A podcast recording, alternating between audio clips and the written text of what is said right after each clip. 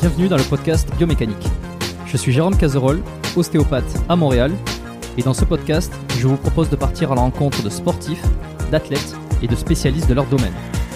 Pour mieux comprendre la mécanique du corps et de l'esprit, pour vous aider à être plus performant au quotidien, et surtout en meilleure santé.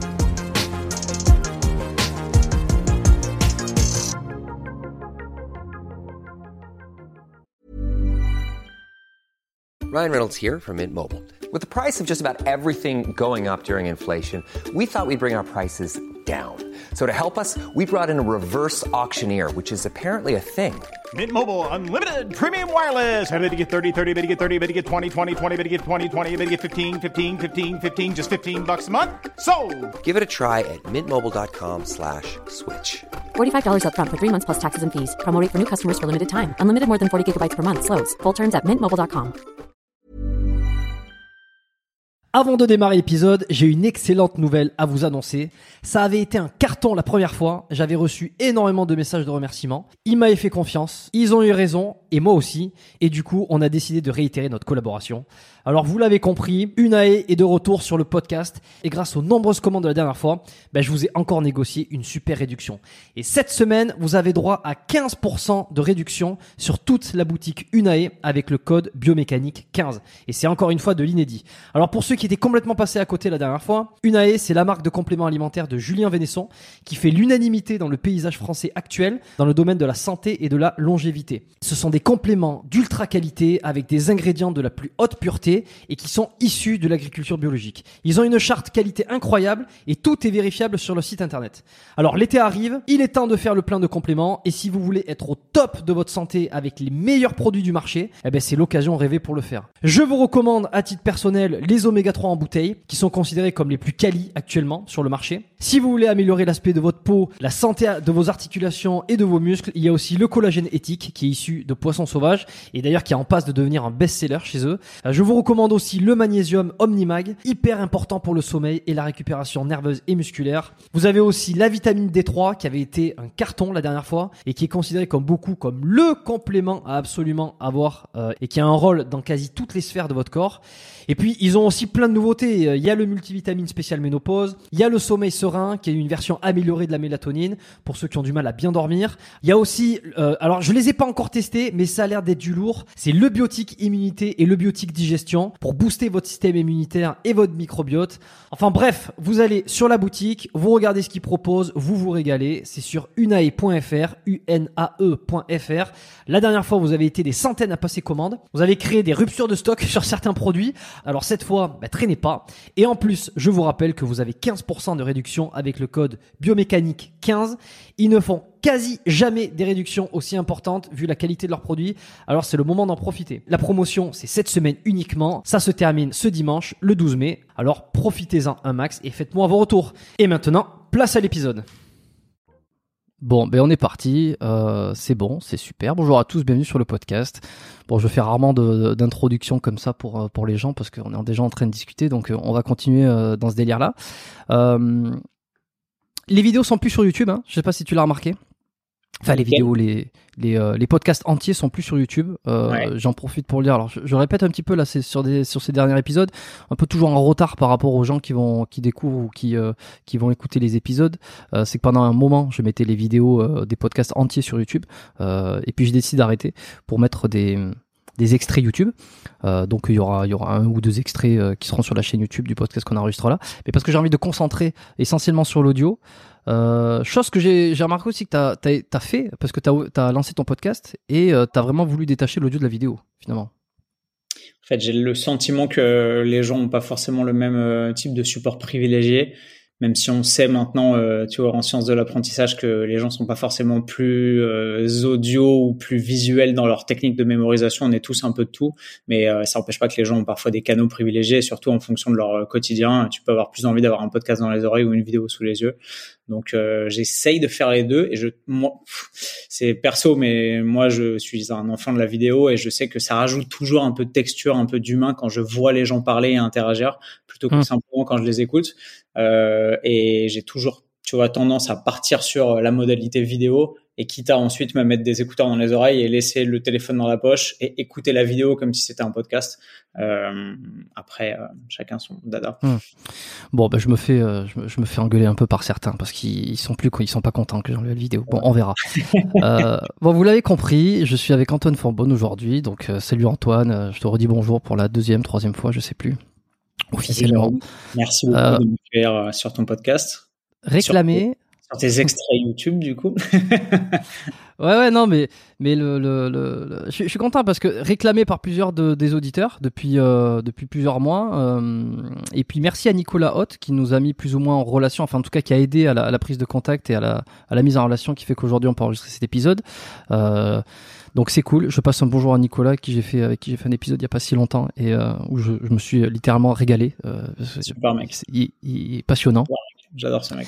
Je, le seul regret, c'est que je le vois pas suffisamment, tu vois. Mais euh, je regrette ouais. de pas être euh, allé m'entraîner ou être tombé euh, dans un club où il entraînait. Euh, parce que tu sais, je sais plus qui a dit ça, mais find the teacher and I'll, I'll learn whatever. Genre, je trouve un, un enseignant, un prof, un maître et j'apprendrai ce qu'il a à m'apprendre n'importe en fait. Nico, il est tellement incroyable comme mec que quoi qu'il puisse t'enseigner, il le fait avec tellement de passion, d'investissement et de cœur que tu vois, alors on est quand même dans la dialectique des sports de combat, mais avec lui, j'aurais pu faire de la boxe, du MMA, de la lutte, du karaté. C'est pas grave en fait. C'est-à-dire que son approche est tellement enrichissante et elle est tellement transversale que, à la limite, même le violoncelle, ça aurait pu, me, ça aurait pu me brancher. non, il est intéressant. Il est intéressant et, et je recommande à, à ceux qui l'ont pas écouté d'aller l'écouter, euh, le podcast euh, avec Nicolas Haute. Ça sera le numéro 127, 128, 129, je sais plus, je sais plus le numéro. Anyway, euh, tiens, j'en profite aussi parce que je l'avais dit sur, c'était l'épisode, il y, a, y a deux ou trois épisodes. je vais essayer de faire, que, comme tu l'as remarqué, Allez vous abonner au compte Instagram si c'est pas encore fait. Euh, de temps en temps, je vais essayer de, de proposer aux, aux invités, euh, enfin pas aux invités, de proposer aux, aux, aux, abonnés du compte Instagram de peut-être soumettre des questions à des prochains invités. C'est-à-dire que je, je, je, tease de temps en temps, tiens, il y a cet invité qui va arriver prochainement, est-ce que vous avez des questions pour lui? Et je l'ai fait euh, avec euh, deux des derniers invités, dont toi. J'ai eu quelques petites questions pour aller les rechercher après, que je me suis noté. Donc voilà, c'est l'occasion de, de euh, de faire participer un peu les auditeurs aussi. De temps en temps, il peut y avoir des questions intéressantes. Et euh, comme ça, tout le monde est content. Antoine, euh, bon, ça fait cinq minutes qu'on discute déjà. Est-ce que tu peux me dire qui tu es pour vraiment démarrer? Euh, Je peux essayer, ouais, carrément. Euh, donc bonjour à tous ceux qui me connaissent pas. Je m'appelle Antoine Fonbonne, j'ai 32 ans. Euh, je suis cofondateur et co-directeur avec mon meilleur ami et associé Nevin euh, d'une formation en sciences de l'entraînement et de la nutrition qui s'appelle Bayesian, qu'on a mmh. adapté d'une formation originale créée en anglais par un préparateur physique et scientifique de l'entraînement hollandais qui s'appelle Menno Henselman, qui a fondé la méthode en 2013 ou 2014, qui est un ancien business consultant, statisticien, scientifique, matheux, qui a appliqué la rigueur de la méthode statistique euh, à l'optimisation des performances physiques et de la nutrition, parce qu'il en avait marre de bosser pour des grands groupes euh, et des, et des compagnies d'assurance, etc. Et il a transféré son savoir et la rigueur de la méthode scientifique à l'optimisation de tout ce qui touche euh, à l'amélioration de la performance euh, dans le monde du fitness au sens large. Euh, et du coup, on s'intéresse dans le cadre de la formation à tout ce qui permet de développer les capacités humaines, que ce soit évidemment la force et l'hypertrophie, mais aussi l'optimisation de la capacité de récupération, le sommeil, la nutrition en large et en travers via toutes ces modalités évidemment la maîtrise des macros, des micronutriments, mais aussi plus largement du timing nutritionnel, euh, de tout un tas de compréhension de toutes les diètes euh, alternatives possibles et imaginables, euh, de la diète cétogène en passant par le régime vegan, en passant par tout ce que vous pouvez imaginer et qui peut éventuellement satisfaire votre curiosité, on l'aborde. Euh, et ça a été une aventure passionnante parce qu'on a créé ça en 2017. Donc on est à la septième promotion. Maintenant, on a une promotion par an qui démarre tous les ans au mois de septembre. Et on a formé euh, des centaines et des centaines d'élèves euh, à ces disciplines. Et c'est c'est une aventure humaine, entrepreneuriale et, et scientifique génial. Et personnellement, euh, on s'éclate parce que c'est beaucoup de boulot, c'est beaucoup de challenges. On a une équipe de chercheurs qui met à jour euh, l'ensemble des contenus de la formation sans arrêt. Donc tout le temps, ils nous envoient des nouvelles, des nouveaux morceaux de chapitres, des nouvelles études en anglais que nous on traduit et qu'on intègre à la formation qui du coup est intégralement en français. Donc c'est un taf de tous les instants, mais c'est passionnant parce qu'on reste à la pointe de la recherche scientifique euh, avec des mecs qui sont des fusées. Euh, moi, à chaque fois que j'ai la chance de les croiser, je, je prends des claques d'humilité et ça fait beaucoup de bien euh, parce que parce qu'il y a des gens qui sont géniaux un peu partout et que c'est génial de pouvoir s'appuyer sur sur leur maîtrise de la science dure, ce qui est pas forcément ma mon précaré initial. Euh, moi, j'ai fait un bac euh, SP maths, mais ensuite j'ai fait une prépa littéraire. Euh, j'ai fait euh, j'ai fait Cagne et Hippocagne pour ceux qui connaissent. Et ensuite j'ai fait un master de communication au CELSA, euh, dans une mmh. école publique d'ailleurs, qui n'a pas coûté 8000 balles par par an à mes parents. La petite fierté. mais mais je suis revenu ensuite par passion à la science via les domaines de l'optimisation de la performance et de la préparation physique et de la nutrition. Et voilà, je m'éclate et mhm. j'essaye depuis 2016 maintenant de partager ces passions-là, euh, ainsi que la passion du développement personnel et des expériences et euh, du fait d'élargir ses horizons sensibles le plus possible, euh, aussi bien d'un point de vue linguistique, humain que spirituel d'une certaine façon, même s'il y a beaucoup de choses que je développe pas forcément sur ma chaîne YouTube, mais j'essaie de partager ça en tout cas sur YouTube et sur mes réseaux sociaux, sur Instagram. Et c'est cool parce que c'est une grande aventure humaine et que même s'il y a parfois des petits accrochages euh, avec des avec des gens qui sont un petit peu étroits d'esprit, euh, la plupart du temps, ça permet quand même euh, d'ouvrir les horizons et, et, de. Qui ça? Euh, C'est pas vraiment de nom en tête, mais tu sens que parfois il y a des communautés qui sont un petit peu un petit peu vivaces et un petit peu un petit peu agitées par des mecs qui ont plus l'intérêt de de favoriser, d'entretenir un sentiment d'appartenance, quel que soit le, dénominateur commun de la communauté, plutôt que plutôt que le bien-être des gens et euh, je sais pas et l'éveil et l'ouverture d'esprit, tu vois. Donc euh, j'essaye de faire les choses euh, avec passion et en visant toujours l'amélioration du bien-être des gens et la tolérance dans le jugement et l'ouverture du raisonnement plutôt que toujours essayer de fermer, de cliver de et d'asséner des grands coups de, de maillet en disant euh, c'est comme ça et pas autrement. J'essaie de garder une approche très très très ouverte, même si c'est pas facile parce qu'il y a beaucoup de gens qui essaient de faire en sorte que ce soit pas le cas. Mais euh, voilà, c'est une super aventure et euh, en gros, tu vois la définition que j'ai de moi-même, elle est dynamique parce que parce que la personne que je suis aujourd'hui est plus celle que j'étais il y a six ans probablement, ni encore moins il y a dix ans euh, quand j'étais journaliste après mon master et que et que je me cherchais professionnellement et que j'étais pas forcément super satisfait euh, de ce que je faisais et que j'avais envie de travailler pour moi-même et de monter une boîte, etc. et d'entreprendre. Donc euh, ça évolue sans cesse et l'évolution est très très cool et, et, je prends plaisir à faire évoluer tout ça et à le partager. Donc c'est génial. Ok. Bon, on va revenir un peu forcément sur Bayesian parce que j'ai quelques petites choses. On m'a transmis quelques idées à, faire passer, donc ça va être l'occasion d'en parler aussi. Euh, et hum, alors j'ai voilà j'ai un peu du mal moi parce que euh, t'es passé enfin j'ai du mal j'ai un petit problème c'est que t'es passé dans pas mal de podcasts et qu'on t'a entendu pas mal partout donc moi mon challenge aujourd'hui euh, ça va être surtout d'essayer de euh, pas forcément de parler de choses différentes parce que au final tout se recoupe mais peut-être essayer d'apporter une voilà un angle différent pardon, un angle différent, une façon de d'approcher les sujets différemment. Euh, tu vois, par exemple, là, tu m'as parlé de. J'ai l'impression que tu m'as donné dans la définition de qui tu es une espèce de euh, comme une définition de plus ou moins un influenceur sans mettre le mot influenceur. Ouais. Est-ce que toi, ça, ça te, ça te parle? Parce que tu as ton, bon, as ton podcast, d'accord Tu as ta chaîne YouTube, tu as tes réseaux, euh, tu es sorti, tu es revenu, tu as, as mis des, euh, des nuances, et puis, et puis tu, tu, inspires les gens, mais en même temps, comme tu dis, tu veux garder une grande ouverture d'esprit. Est-ce que tu es youtubeur? Est-ce que tu es influenceur aussi? Est-ce que ça, ça te parle? Déjà, je suis pas grand. En fait, je trouve ça dangereux et plus je progresse et plus je me rends compte que c'est dangereux de restreindre son identité même à une seule caractéristique ou à fortiori un seul média ou une seule plateforme. Tu vois, tu dis t'es youtubeur, ok.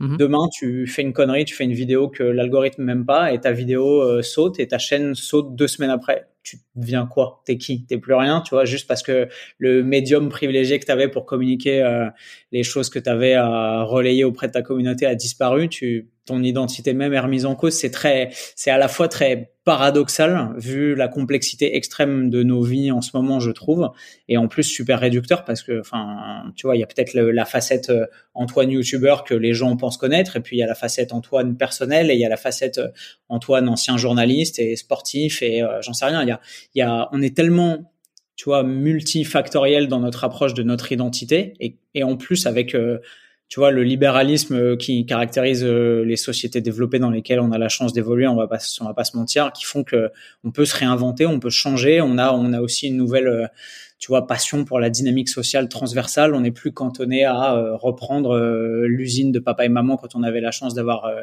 une famille qui avait une usine ou à être agriculteur comme ses grands-parents et ses arrière-grands-parents parce que tes parents t'ont rien laissé et que la seule chose que tu sais faire c'est c'est être agriculteur. Donc il y a une telle, tu vois, il y a une telle dissolution du déterminisme social, je trouve, qu'on est invité à pouvoir être flexible dans ces définitions-là. Mmh.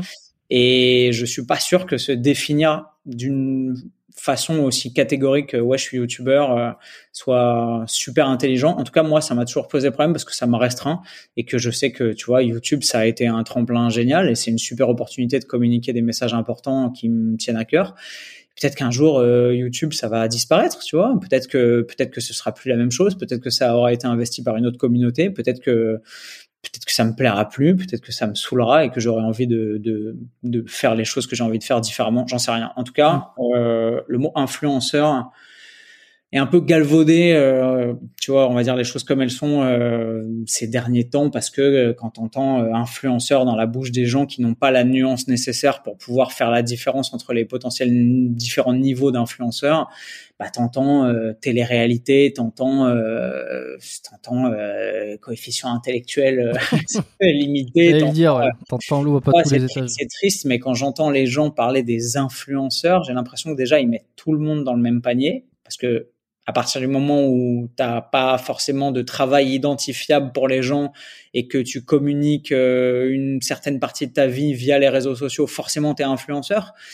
Mais les gens font pas de discernement entre euh, des gens qui, alors même si c'est pas le cas de tout le monde, tu vois, je vais essayer d'être pas, de, de pas juger, de pas être trop, euh, trop cliché dans mon analyse, mais, mais ne font aucune nuance entre des gens qui potentiellement n'ont aucun talent et fondent la qualité de leur influence sur le seul médium qu'ils ont pour pouvoir faire levier sur leur message et euh, influencer au sens vraiment pragmatique et super bas du terme des gens à euh, avoir des comportements euh, souvent mercantiles et à cliquer sur des liens de partenariat et acheter des trucs qui leur servent probablement la plupart du temps à rien. et d'un autre côté, des gens qui, j'en sais rien, tu vois, qui sont des grands entrepreneurs, des capitaines d'industrie, des Elon Musk qui va poster des vidéos sur ses réseaux sociaux aussi et qui est d'une certaine façon influenceur. Tu vois, donc euh, je trouve que la nuance est, est, importante et que la catégorie influenceur elle est tellement large que généralement quand quelqu'un vient me voir et qui me dit ah mais euh, t'es influenceur, déjà ça part mal parce que parce que parce que ça veut dire que probablement la seule facette sensible de ma personnalité qu'il touche, c'est le fait qu'il soit de l'autre côté d'une espèce de tu vois de réception d'un step de communication qui est top down en mode je dis des trucs, je t'influence et toi tu fais des trucs dans ta vie. Je trouve ça super réducteur et super ingrat. Euh, donc euh, je me définis en tout cas jamais, tu vois, de façon euh, proactive comme un influenceur. Quand les gens me proposent ce terme-là, généralement ça donne genre ça donne lieu à ce genre de petites discussions. Euh, et je, je, sais que tu es assez intelligent pour pouvoir euh, percevoir la nuance et c'est intéressant qu'on la creuse tous les deux. Mais, euh, mais généralement, dans une conversation de gens qui sont profanes ou non initiés à, à l'ensemble des multiples facettes que peuvent revêtir la réalité de l'influence digitale, quand tu entends dans la bouche de quelqu'un comme ça, ah, t'es influenceur, généralement, ça annonce pas une, une, une suite de conversations super enrichissantes. Mais tu, euh, tu vois, cette, réflexion, elle, bon, elle, est, je pense que tu l'as parce que tu es ce que tu es aujourd'hui. Euh, moi, j'ai envie de savoir, lorsque tu as démarré, par exemple, le premier média sur lequel tu as partagé du contenu, c'était YouTube. Hein, si je me, si me... C'était Snapchat. Parce que, euh, parce que j'ai, enfin, le premier média sur lequel j'ai partagé du contenu, c'était, euh, c'était l'équipe magazine. Parce que j'ai été. Oui, non, mais à titre personnel. Euh, ouais, ouais. Mais à titre personnel, personnel, euh, même si tu vois, je signais mes articles, mais euh, c'était pas du contenu de ma vie. Euh, à titre personnel, personnel, c'était Snapchat, ouais, euh, qui était le premier euh, moyen de communication. À l'époque, c'était une sorte de système de messagerie vidéo, on savait pas trop, et moi, j'avais aucune idée ni aucune vision que ça allait potentiellement pouvoir se développer en une plateforme qui allait permettre à des gens qui te connaissaient pas de te trouver pour ensuite consulter ce que tu faisais. Et en fait, j'ai fait fin 2000 début 2016, je crois, euh, un shoot pour euh, cosmopolitain, un truc comme ça. J'avais été recruté euh, sur un casting où il leur fallait des mecs pour un truc de Noël où je portais un chihuahua et tout. C'était ridicule, c'était très drôle et j'ai toujours aimé ce genre d'exercice complètement débile, tu vois. Ça m'aidait à dédramatiser un peu les, les enjeux. Tu dis T'es sûr que c'était pas pour têtu avec le, euh, non, c'est shooting avec le chihuahua. un vrai chihuahua. Euh, on avait des bonnets de Père Noël et tout. Et en fait, euh, il fallait, euh, il fallait se présenter brièvement. Tu vois, il y avait une photo qui était publiée et un truc genre. et en fait, ils communiquaient sur leur Snapchat. Et je me disais, ok, c'est marrant que ce soit relayé d'un magazine à un support digital comme Snapchat. Et du coup, il fallait mettre un relais, euh, genre euh, où est-ce qu'on peut vous retrouver? Et j'avais pas Snapchat. Et je me suis dit, bon bah ok, je vais créer un compte Snapchat et faire ça. J'ai fait Ouais. ça. Et en fait, le truc a été tellement consulté que j'ai dû gagner un truc comme euh, 2000 ou 2500 personnes, tu vois, euh, le jour de la publication du magazine. Et là, j'ai fait, wow, c'est incroyable. Et là, je me suis retrouvé avec Ah, des gens, des lecteurs et surtout des lectrices de Cosmo à l'époque qui suivaient ça, qui étaient tombés sur moi et qui avaient apprécié le message. J'avais fait un peu d'autodérision, j'avais mis, euh, je sais plus, j'avais mis une citation de, j'avais fait le mec, je m'étais dit, ok, Cosmo, pimenter un peu le truc. J'avais glissé du Spinoza ou je sais pas ce que j'avais foutu, je me souviens plus. Et, euh, et en fait, ça avait pas mal marché. Et je m'étais retrouvé d'un coup avec une petite communauté de gens qui avaient l'air plutôt intelligents et qui m'envoyaient des messages qui avaient l'air sensés en mode, je t'ai vu là-dessus, euh, bah, si, ça a l'air intéressant. euh, je suis curieux de voir ce que tu as à. Euh, j'avais, tu vois, j'avais émietté le- les thématiques de l'entraînement et de la nutrition qui me passionnaient déjà beaucoup. Mais en fait, euh, t'avais un physique déjà? Enfin, sur, le- sur le shooting, c'était un truc torse-poil euh, Euh, ouais, pour montrer. Ouais, j'étais, j'étais clairement à moitié à poil avec un, chihuahua dans les bras. Ouais, ça, ça donnait un peu la couleur, mais du coup j'avais voulu casser l'image, tu vois, direct et pas être enfermé dans une case de de mec débile en mode en mode euh, euh, Ouais. je pose sur une plage avec ma planche de surf et mon chihuahua. Donc j'avais quand même mis des petites billes de je suis peut-être un peu plus complexe que ça et si vous voulez euh, creuser le débat, il y a moyen. Euh, et ça a plutôt marché en fait. Et du coup, j'ai commencé à communiquer comme ça. Je faisais euh, à l'époque, j'avais un format qui était drôle. Je faisais des power walk. Genre, euh, tu vois, j'avais besoin de. C'est à l'époque où j'avais besoin de réorienter ma vie. Je passais mon diplôme de coaching. J'avais arrêté d'être, j'avais arrêté d'être journaliste et j'avais besoin de structurer mes journées. Donc, je faisais des plages de travail successives. Tu vois, je bossais par planche de deux ou trois heures et j'allais marcher entre les entre les plages de travail dans ma dans ma résidence à côté de chez moi. Et en fait, pendant que je marchais, je me disais bah, plutôt que de me faire chier à marcher, généralement j'écoutais des podcasts. Et quand je me d'humeur créative, je prenais mon Snapchat et genre une fois par jour, généralement, j'abordais un thème qui me tenait à cœur et je montrais aux gens pourquoi c'était important. C'était des Mhm. trucs assez euh, pas philo, mais assez développement personnel, assez psychologique, tu vois. Et c'était pas des thématiques dures de la science de l'entraînement et de la nutrition. C'était plutôt comment certains de ces aspects-là pouvaient euh, toucher l'amélioration de soi et le développement de soi. Et, euh, et ça marchait pas mal. Et il y avait Instagram qui était en train de se développer à l'époque. Et il n'y avait pas de story sur Instagram. Je sais pas si tu te souviens, mais en 2015, il y avait que des photos. Et c'était le jeu de qui poste la plus belle photo lifestyle en survêtement, en faisant le, le mec qui défile. Et c'était, je trouvais que la niche d'Instagram était très bizarre à l'époque. Et en fait, ça doit être mi-2016 où Instagram, ils ont développé, euh, codé et rendu disponible la fonctionnalité des stories. Et là, j'ai vu ça, je me suis dit, waouh! Et je me souviens, j'avais eu une première réaction de, tu sais, de déni et de rejet où j'avais dit aux gens qui me suivaient sur Snapchat, ouais, vous en faites pas, euh, je passerai jamais sur, euh, sur, euh, sur Instagram. Moi, j'ai Instagram. commencé sur Snapchat, etc. Et, euh, et évidemment, comme toute euh, révolution euh, technologique, je me souviens même plus de comment le glissement s'est opéré. Mais en fait, au bout d'un moment, je me suis rendu compte qu'on pouvait taguer les gens sur euh, Instagram. Donc en fait, quand je faisais une référence dans un dans un petit coup de gueule sur Snapchat ou un petit exposé à l'oral comme ça à j'en sais rien moi des des, écrivains des mecs, euh, des, je parlais de la semaine de 4 jours ou n'importe quoi, tu vois, et je me disais, ok, mais c'est bien beau, mais Tim Ferriss, il s'en bat les De couilles. 4 heures. Sur Instagram, de 4 heures, j'ai dit quoi? 4 jours? Ouais, 4 de 4 minutes? Semaine de 4 de quatre minutes jours. Mais déjà, travailler 4 jours par semaine, déjà, c'est déjà, déjà ça. c'est un sacré accomplissement. Et je me disais, mais attends, en fait, je- pourquoi est-ce qu'on peut pas faire ça sur Snapchat alors que je peux taguer la personne dont je suis en train de parler qui me connaît même pas et que peut-être il y a une chance qu'elle voit le truc et qu'elle résonne avec mon contenu et qu'on ait une discussion enrichissante, tu vois. Et du coup, je pense que le switch s'est fait comme ça et, euh, et avec euh, bah, le développement des fonctionnalités qu'on connaît sur Instagram, bah, j'ai commencé à faire la même chose sur Instagram. Mm. Ça s'est développé euh, plutôt bien.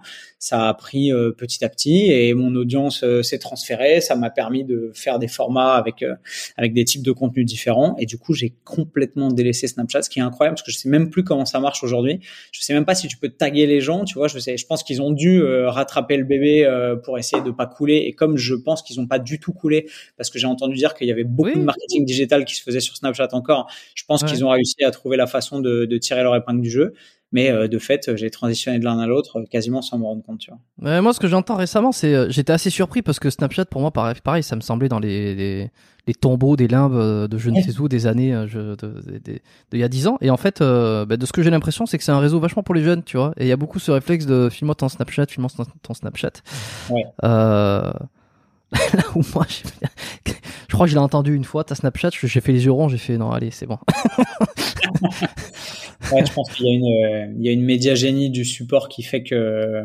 C'est important les tranches d'âge. Hein. La démographie est pas la même. Ouais, ouais. Après, mm. euh, tant mieux. Parce que c'est marrant, je pensais que tu avais commencé avec YouTube parce que je t'ai découvert avec YouTube, moi, il y a, il y a longtemps. Mais c'est l'algorithme euh, au tout début, lorsque tu as commencé. Je regarde il y a 6 ans tes premières vidéos. Il me semblait que c'était plus vieux. T'as rien viré? Avril, alors avril 2016, euh, ça c'est ma chaîne. On a lancé en 2014 une chaîne avec mon pote Nevin qui s'appelait les Shredded, les Shredded Bros, Shredded Bros. Et mm. en fait, on a on a planté la chaîne au bout de, genre, on a fait cinq ou six vidéos. Puis on s'est rendu compte que c'était pas réaliste parce que lui était encore ingénieur à l'époque et il avait tellement de taf qu'en fait on arrivait à faire un tournage tous les trois mois que c'était une galère qu'il fallait qu'on tourne ça dans mon appart après son taf à lui donc c'était toujours à 21h30 dans des conditions atroces. Ça avait aucun sens donc on a dû on a dû mettre un terme à cette collaboration digitale et donc du coup ensuite moi quand j'ai eu du temps personnellement de mon côté j'ai recréé cette chaîne euh, sur laquelle Nevin m'a énormément aidé d'ailleurs au début il me conseillait énormément sur les thématiques il était toujours à réfléchir avec moi sur les axes sur comment angler le message, comment arriver à faire un truc qui soit intéressant pour les gens et qui marche en même temps en termes de, en termes mmh. d'algorithme. Euh, et du coup, j'ai lancé ma chaîne en avril 2016.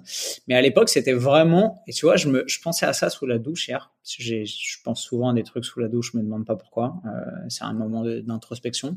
Et je me disais, je pense qu'au début, j'ai pas eu la démarche. Tu vois des gosses. Alors, la comparaison, c'est aussi le, le, poison de l'esprit. Euh, si on en croit euh, Garandada, c'est Jay Shedai peut-être, mais euh, tu vois des gosses aujourd'hui qui, qui, font du YouTube pendant six mois et qui, qui débarquent et qui font genre euh, un million d'abonnés. Et moi, j'avais pensé à la stratégie YouTube au tout début simplement comme complément de mon activité professionnelle unique de l'époque, qui était le coaching, euh, parce que j'avais commencé à coacher euh, dans une salle qui s'appelle Le Clé à Paris.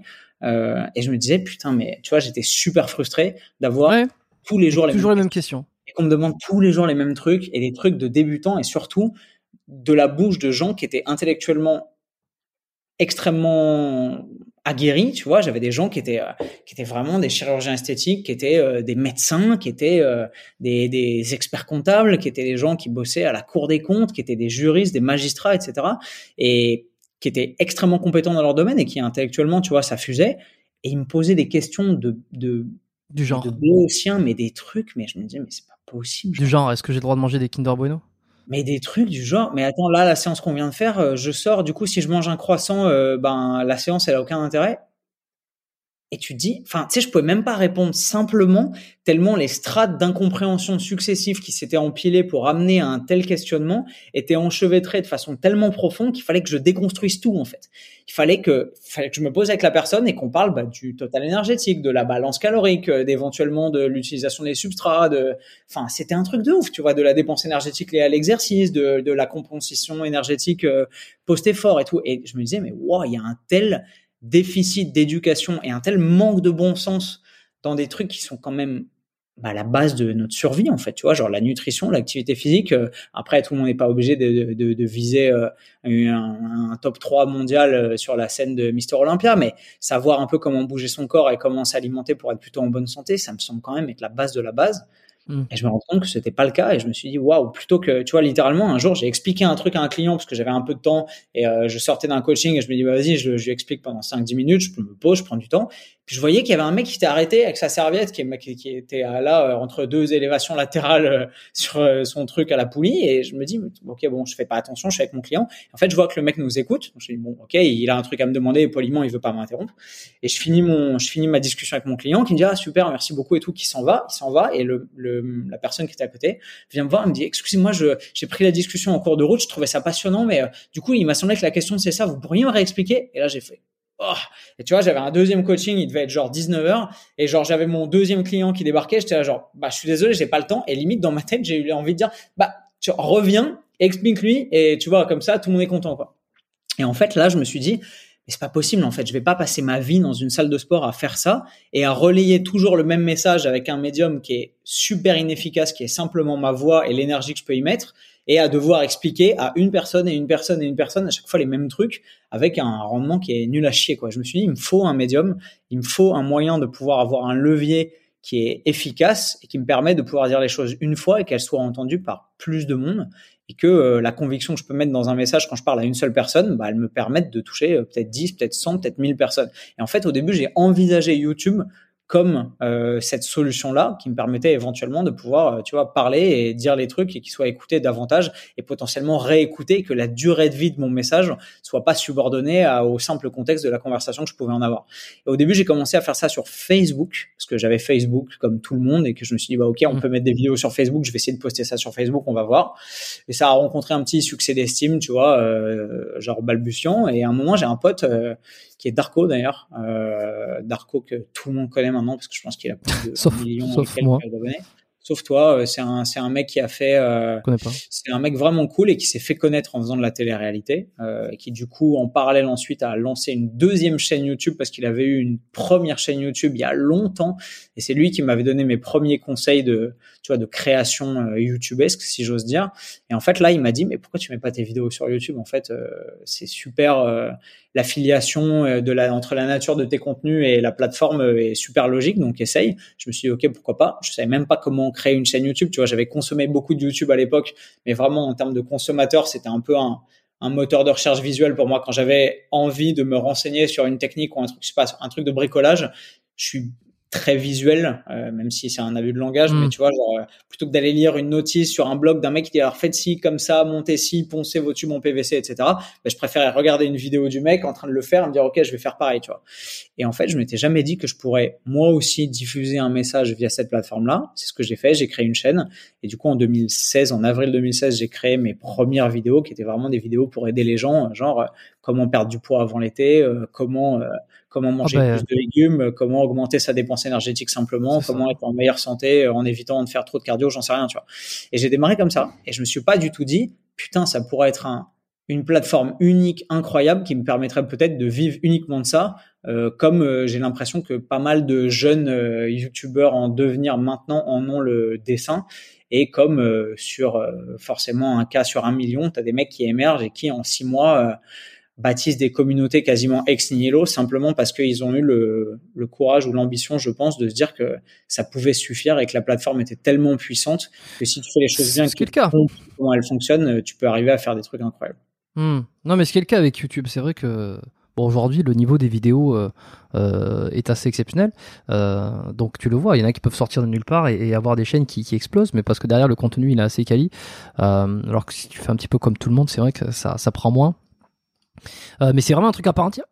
un truc à part entière. Et là où je voulais t'amener justement, c'est sur ce sur cette différence entre euh, à tes débuts et aujourd'hui. Où aujourd'hui, tu vois, tu ne veux pas t'enfermer dans dans euh, dans un rôle, dans un truc particulier, que tu veux t'ouvrir à plein de choses, que tu n'es pas uniquement dans, dans soit un youtubeur, soit podcasteur, soit soit instagrammeur, soit quoi que ce soit.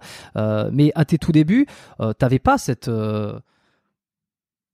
T'avais déjà justement ou t'avais pas cette façon de penser parce que quand on n'est pas sur le média, quand on n'est pas connu, quand on n'a pas une audience comme tu l'as aujourd'hui, on a du mal. Tu sais, il y a toujours ce truc, c'est toujours difficile de comprendre. C'est un peu comme, euh, tu sais, comme on, on, appellerait ça des problèmes de riches, par exemple. C'est ceux qui ont des problèmes que la plupart des gens qui n'ont pas de communauté euh, ne vont pas ne vont pas comprendre. Tu vois, ils vont dire ouais, euh, euh il, est, il, est, bien gentil, mais youtubeur, ceci, cela. Enfin, tout ça, c'est des trucs qui sont loin des des réflexions personnelles de chacun tu vois.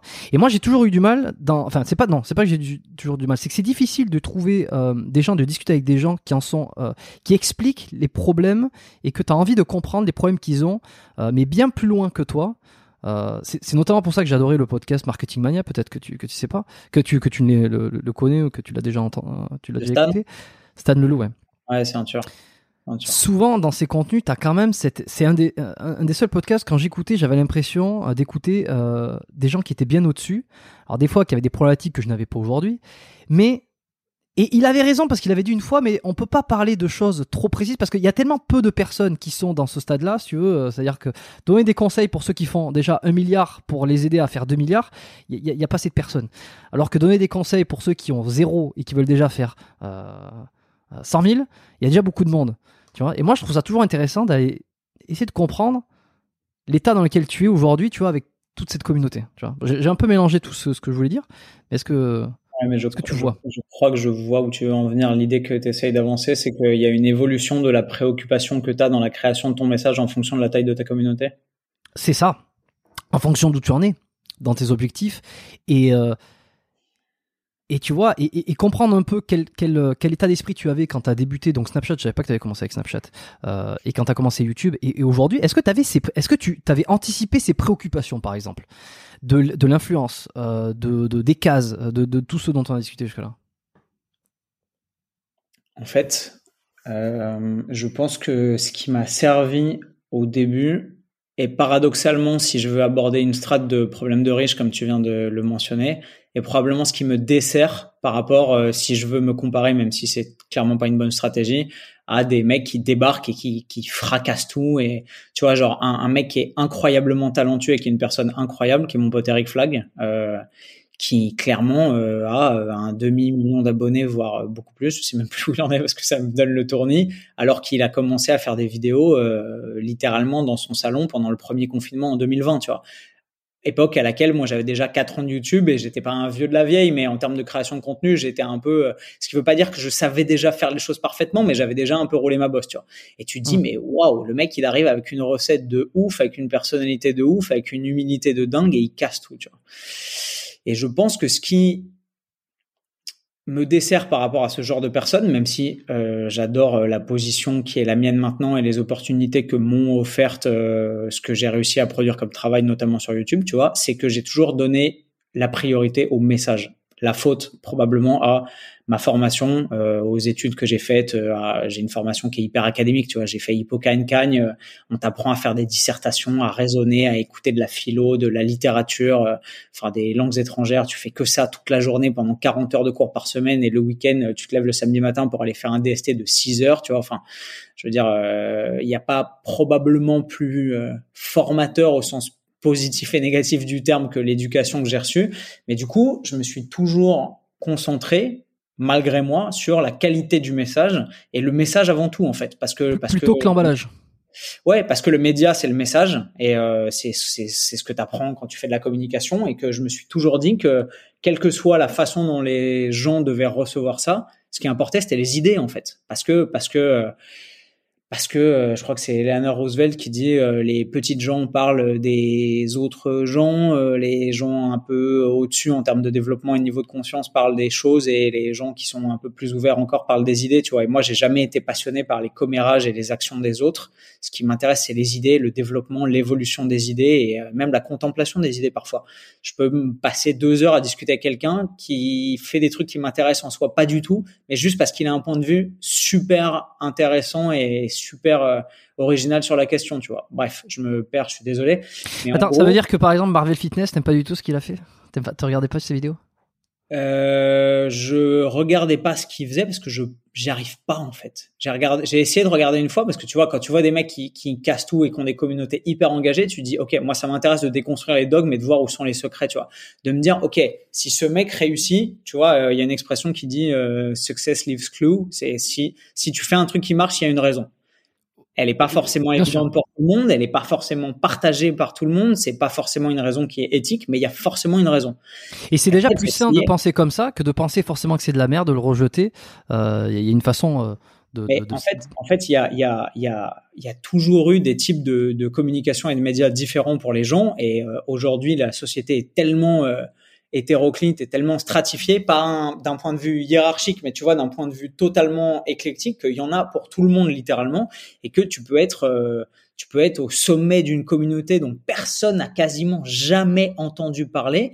et euh, faire des cartons avec des audiences et des vidéos qui sont euh, mais qui font des hits à chaque fois euh, en, en parlant à une communauté que littéralement que personne ne connaît, tu vois. Tu, et encore, à- moi, ça m'arrive encore de tomber sur des sous-communautés que je connaissais absolument pas, et j'en parle aux gens de la génération de mes parents, et ils vont me dire, mais attends, c'est- quoi, tu vois, pour eux, on est encore des influenceurs, tous dans le même entonnoir, tu vois.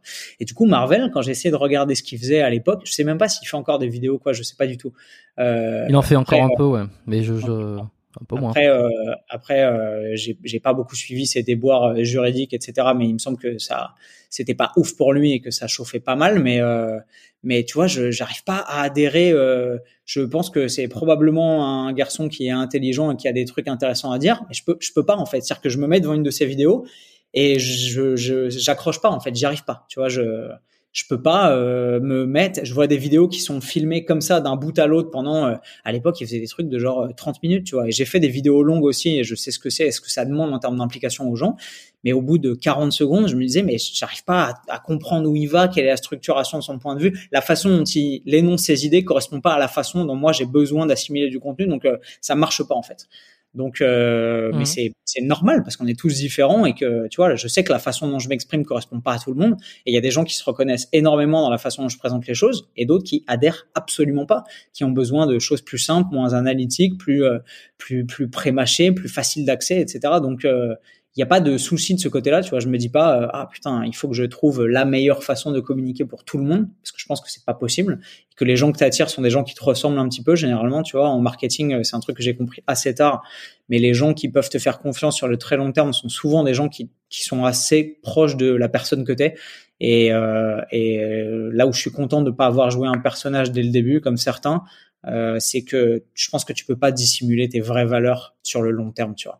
Tu peux être bon sûr. faire euh, une ou deux ou trois ou cinq ou quinze ou trente vidéos, euh, si c'est des formats courts où tout est super scripté, etc., où tu peux jouer un rôle, mais tu peux pas faire euh, 400 vidéos comme ce que j'ai fait depuis six ans sur YouTube et qu'au bout d'un moment, si t'es un fils de pute, les gens se rendent pas compte. Tu vois ce que je veux dire? Genre, enfin, c'est les gens ont maintenant un tel euh, bullshit filter, tu vois, ils voient tellement de daubes à la télé, etc., que même s'ils sont encore très naïfs sur énormément de parties de la création de contenu et de la réalité des médias et de la publicité et des émissions et de la télévision, etc., et ce qui me choque à chaque fois pour l'avoir étudié moi de, tu vois, de l'autre côté.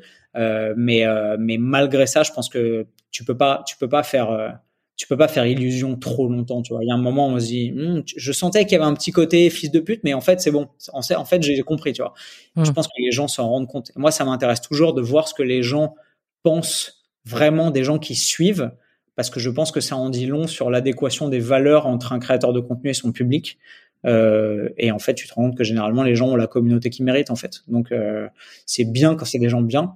Et- justement, vois, Excuse-moi, je t'ai fait un petit peu dévier sur le truc, mais c'était intéressant ce que tu me disais sur euh, la, la- le- entre le message euh, et la, la forme, plus ou moins. Euh, tu disais que tu étais assez admiratif de ce que faisait euh, quelqu'un comme Eric Flag. Euh, Ouais. Je trouve que ses vidéos sont, sont, sont, sont extrêmement qualitatives. Euh, il ne n'a pas démérité euh, son succès sur YouTube. Euh, le seul truc qui démérite, c'est qu'il qu'il ne, ne me répond pas pour, euh, pour échanger sur ce podcast. c'est pas grave.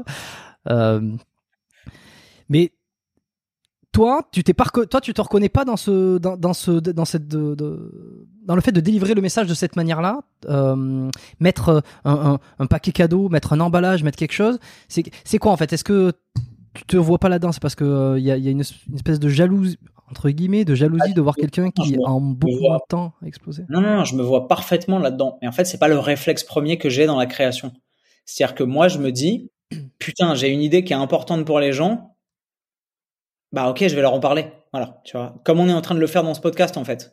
Comme je pourrais avoir une discussion avec un pote. Et c'est la raison pour laquelle je pense quand les gens me croisent dans la vraie vie, ils me disent, ah, mais c'est marrant, t'es exactement comme dans tes vidéos. Bah ouais, en fait, parce que je, le but, c'est que je me suis pas dit, oula, je vais monter un truc de ouf pour faire une chaîne avec des millions d'abonnés et être pas du tout la personne que je suis dans la vraie vie. Parce que ça m'intéresse pas, tu vois. J'ai envie d'être, et je sais qu'avec Eric, on est très similaires sur ce plan-là, tu vois. Tu le rencontres Eric, il est exactement pareil que dans ses vidéos, tu vois. Il est très humble et un peu euh, gêné de ses propres blagues et de sa propre présence sur certains trucs, et très introverti et, super intelligent, etc.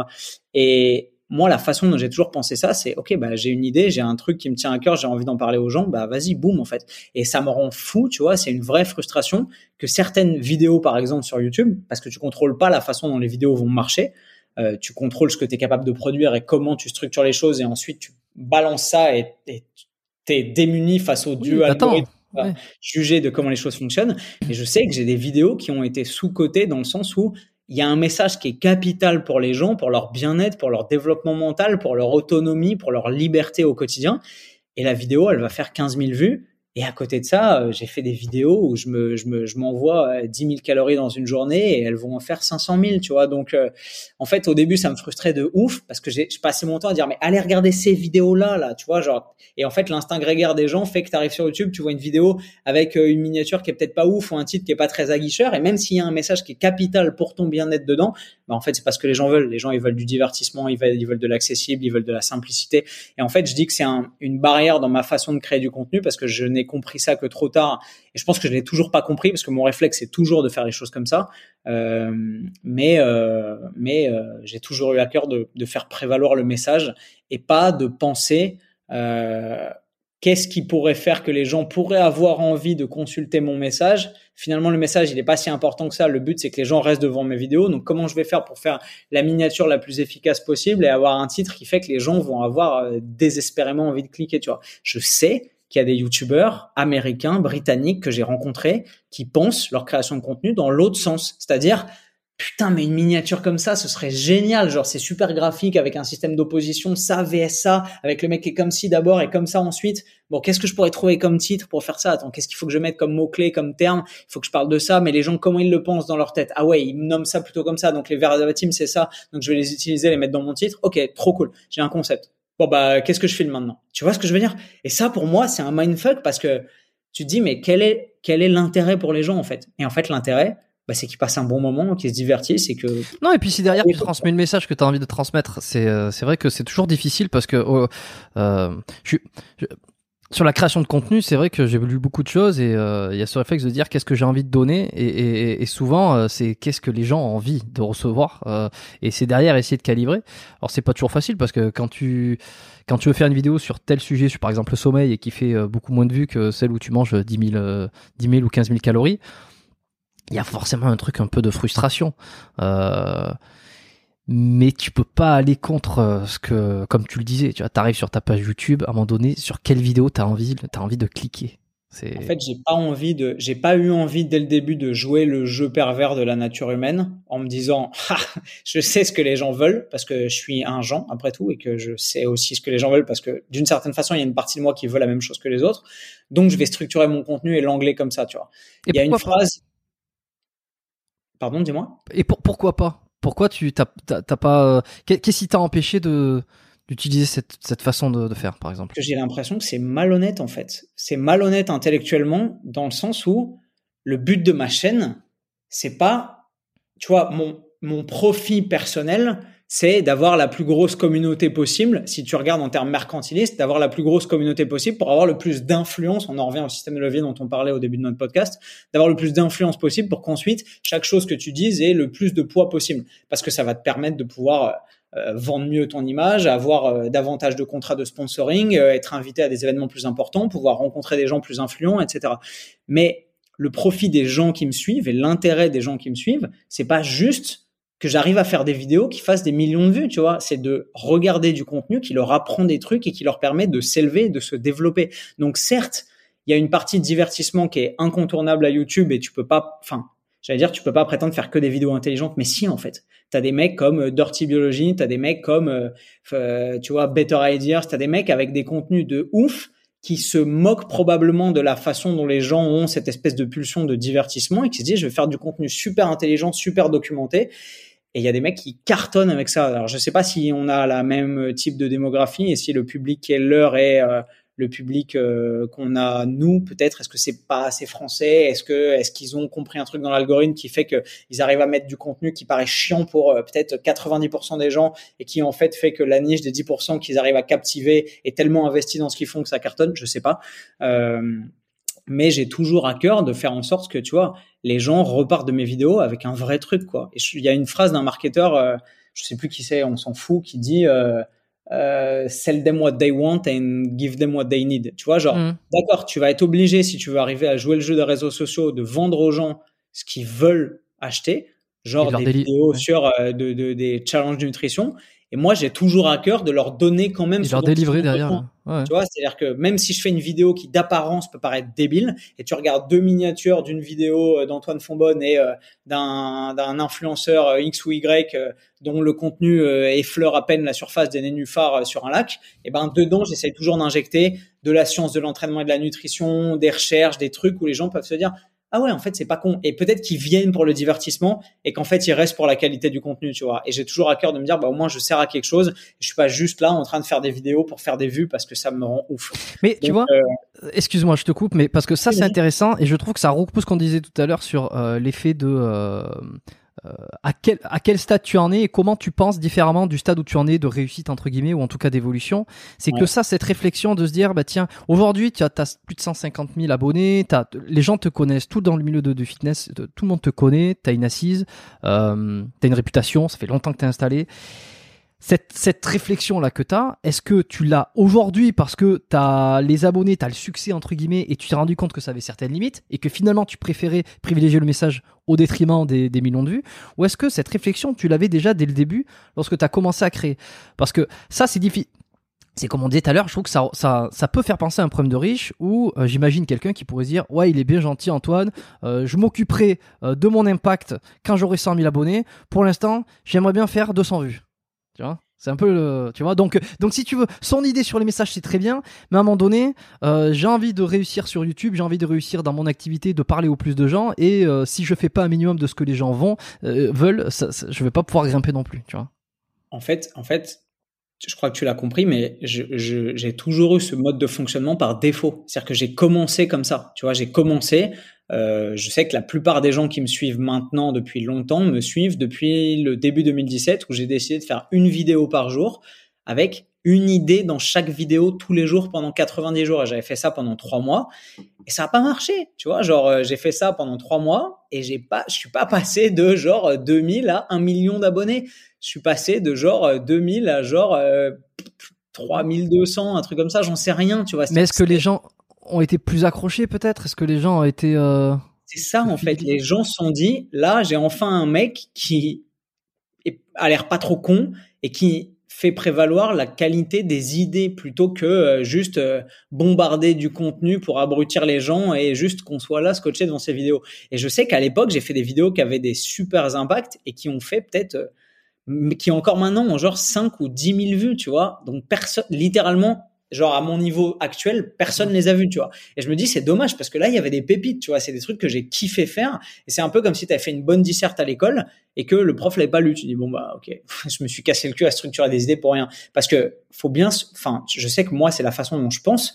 Et il y a beaucoup de, de, de, de psychologues et de psychiatres qui attestent de ça, mais écrire, par définition, ça te permet de structurer ta pensée. De la même façon, faire des vidéos, ça te permet par moi de, parfois de structurer certains points de vue, tu vois. Je sais que parfois, il y a des vidéos que je commençais parce que j'ai toujours eu un peu de, tu vois, d'aisance à parler, à m'exprimer. Donc, j'allumais la caméra et je me mettais à, penser à voix haute d'une certaine façon, même s'il y a des gens qui raisonnent pas du tout avec ça, je le comprends parfaitement.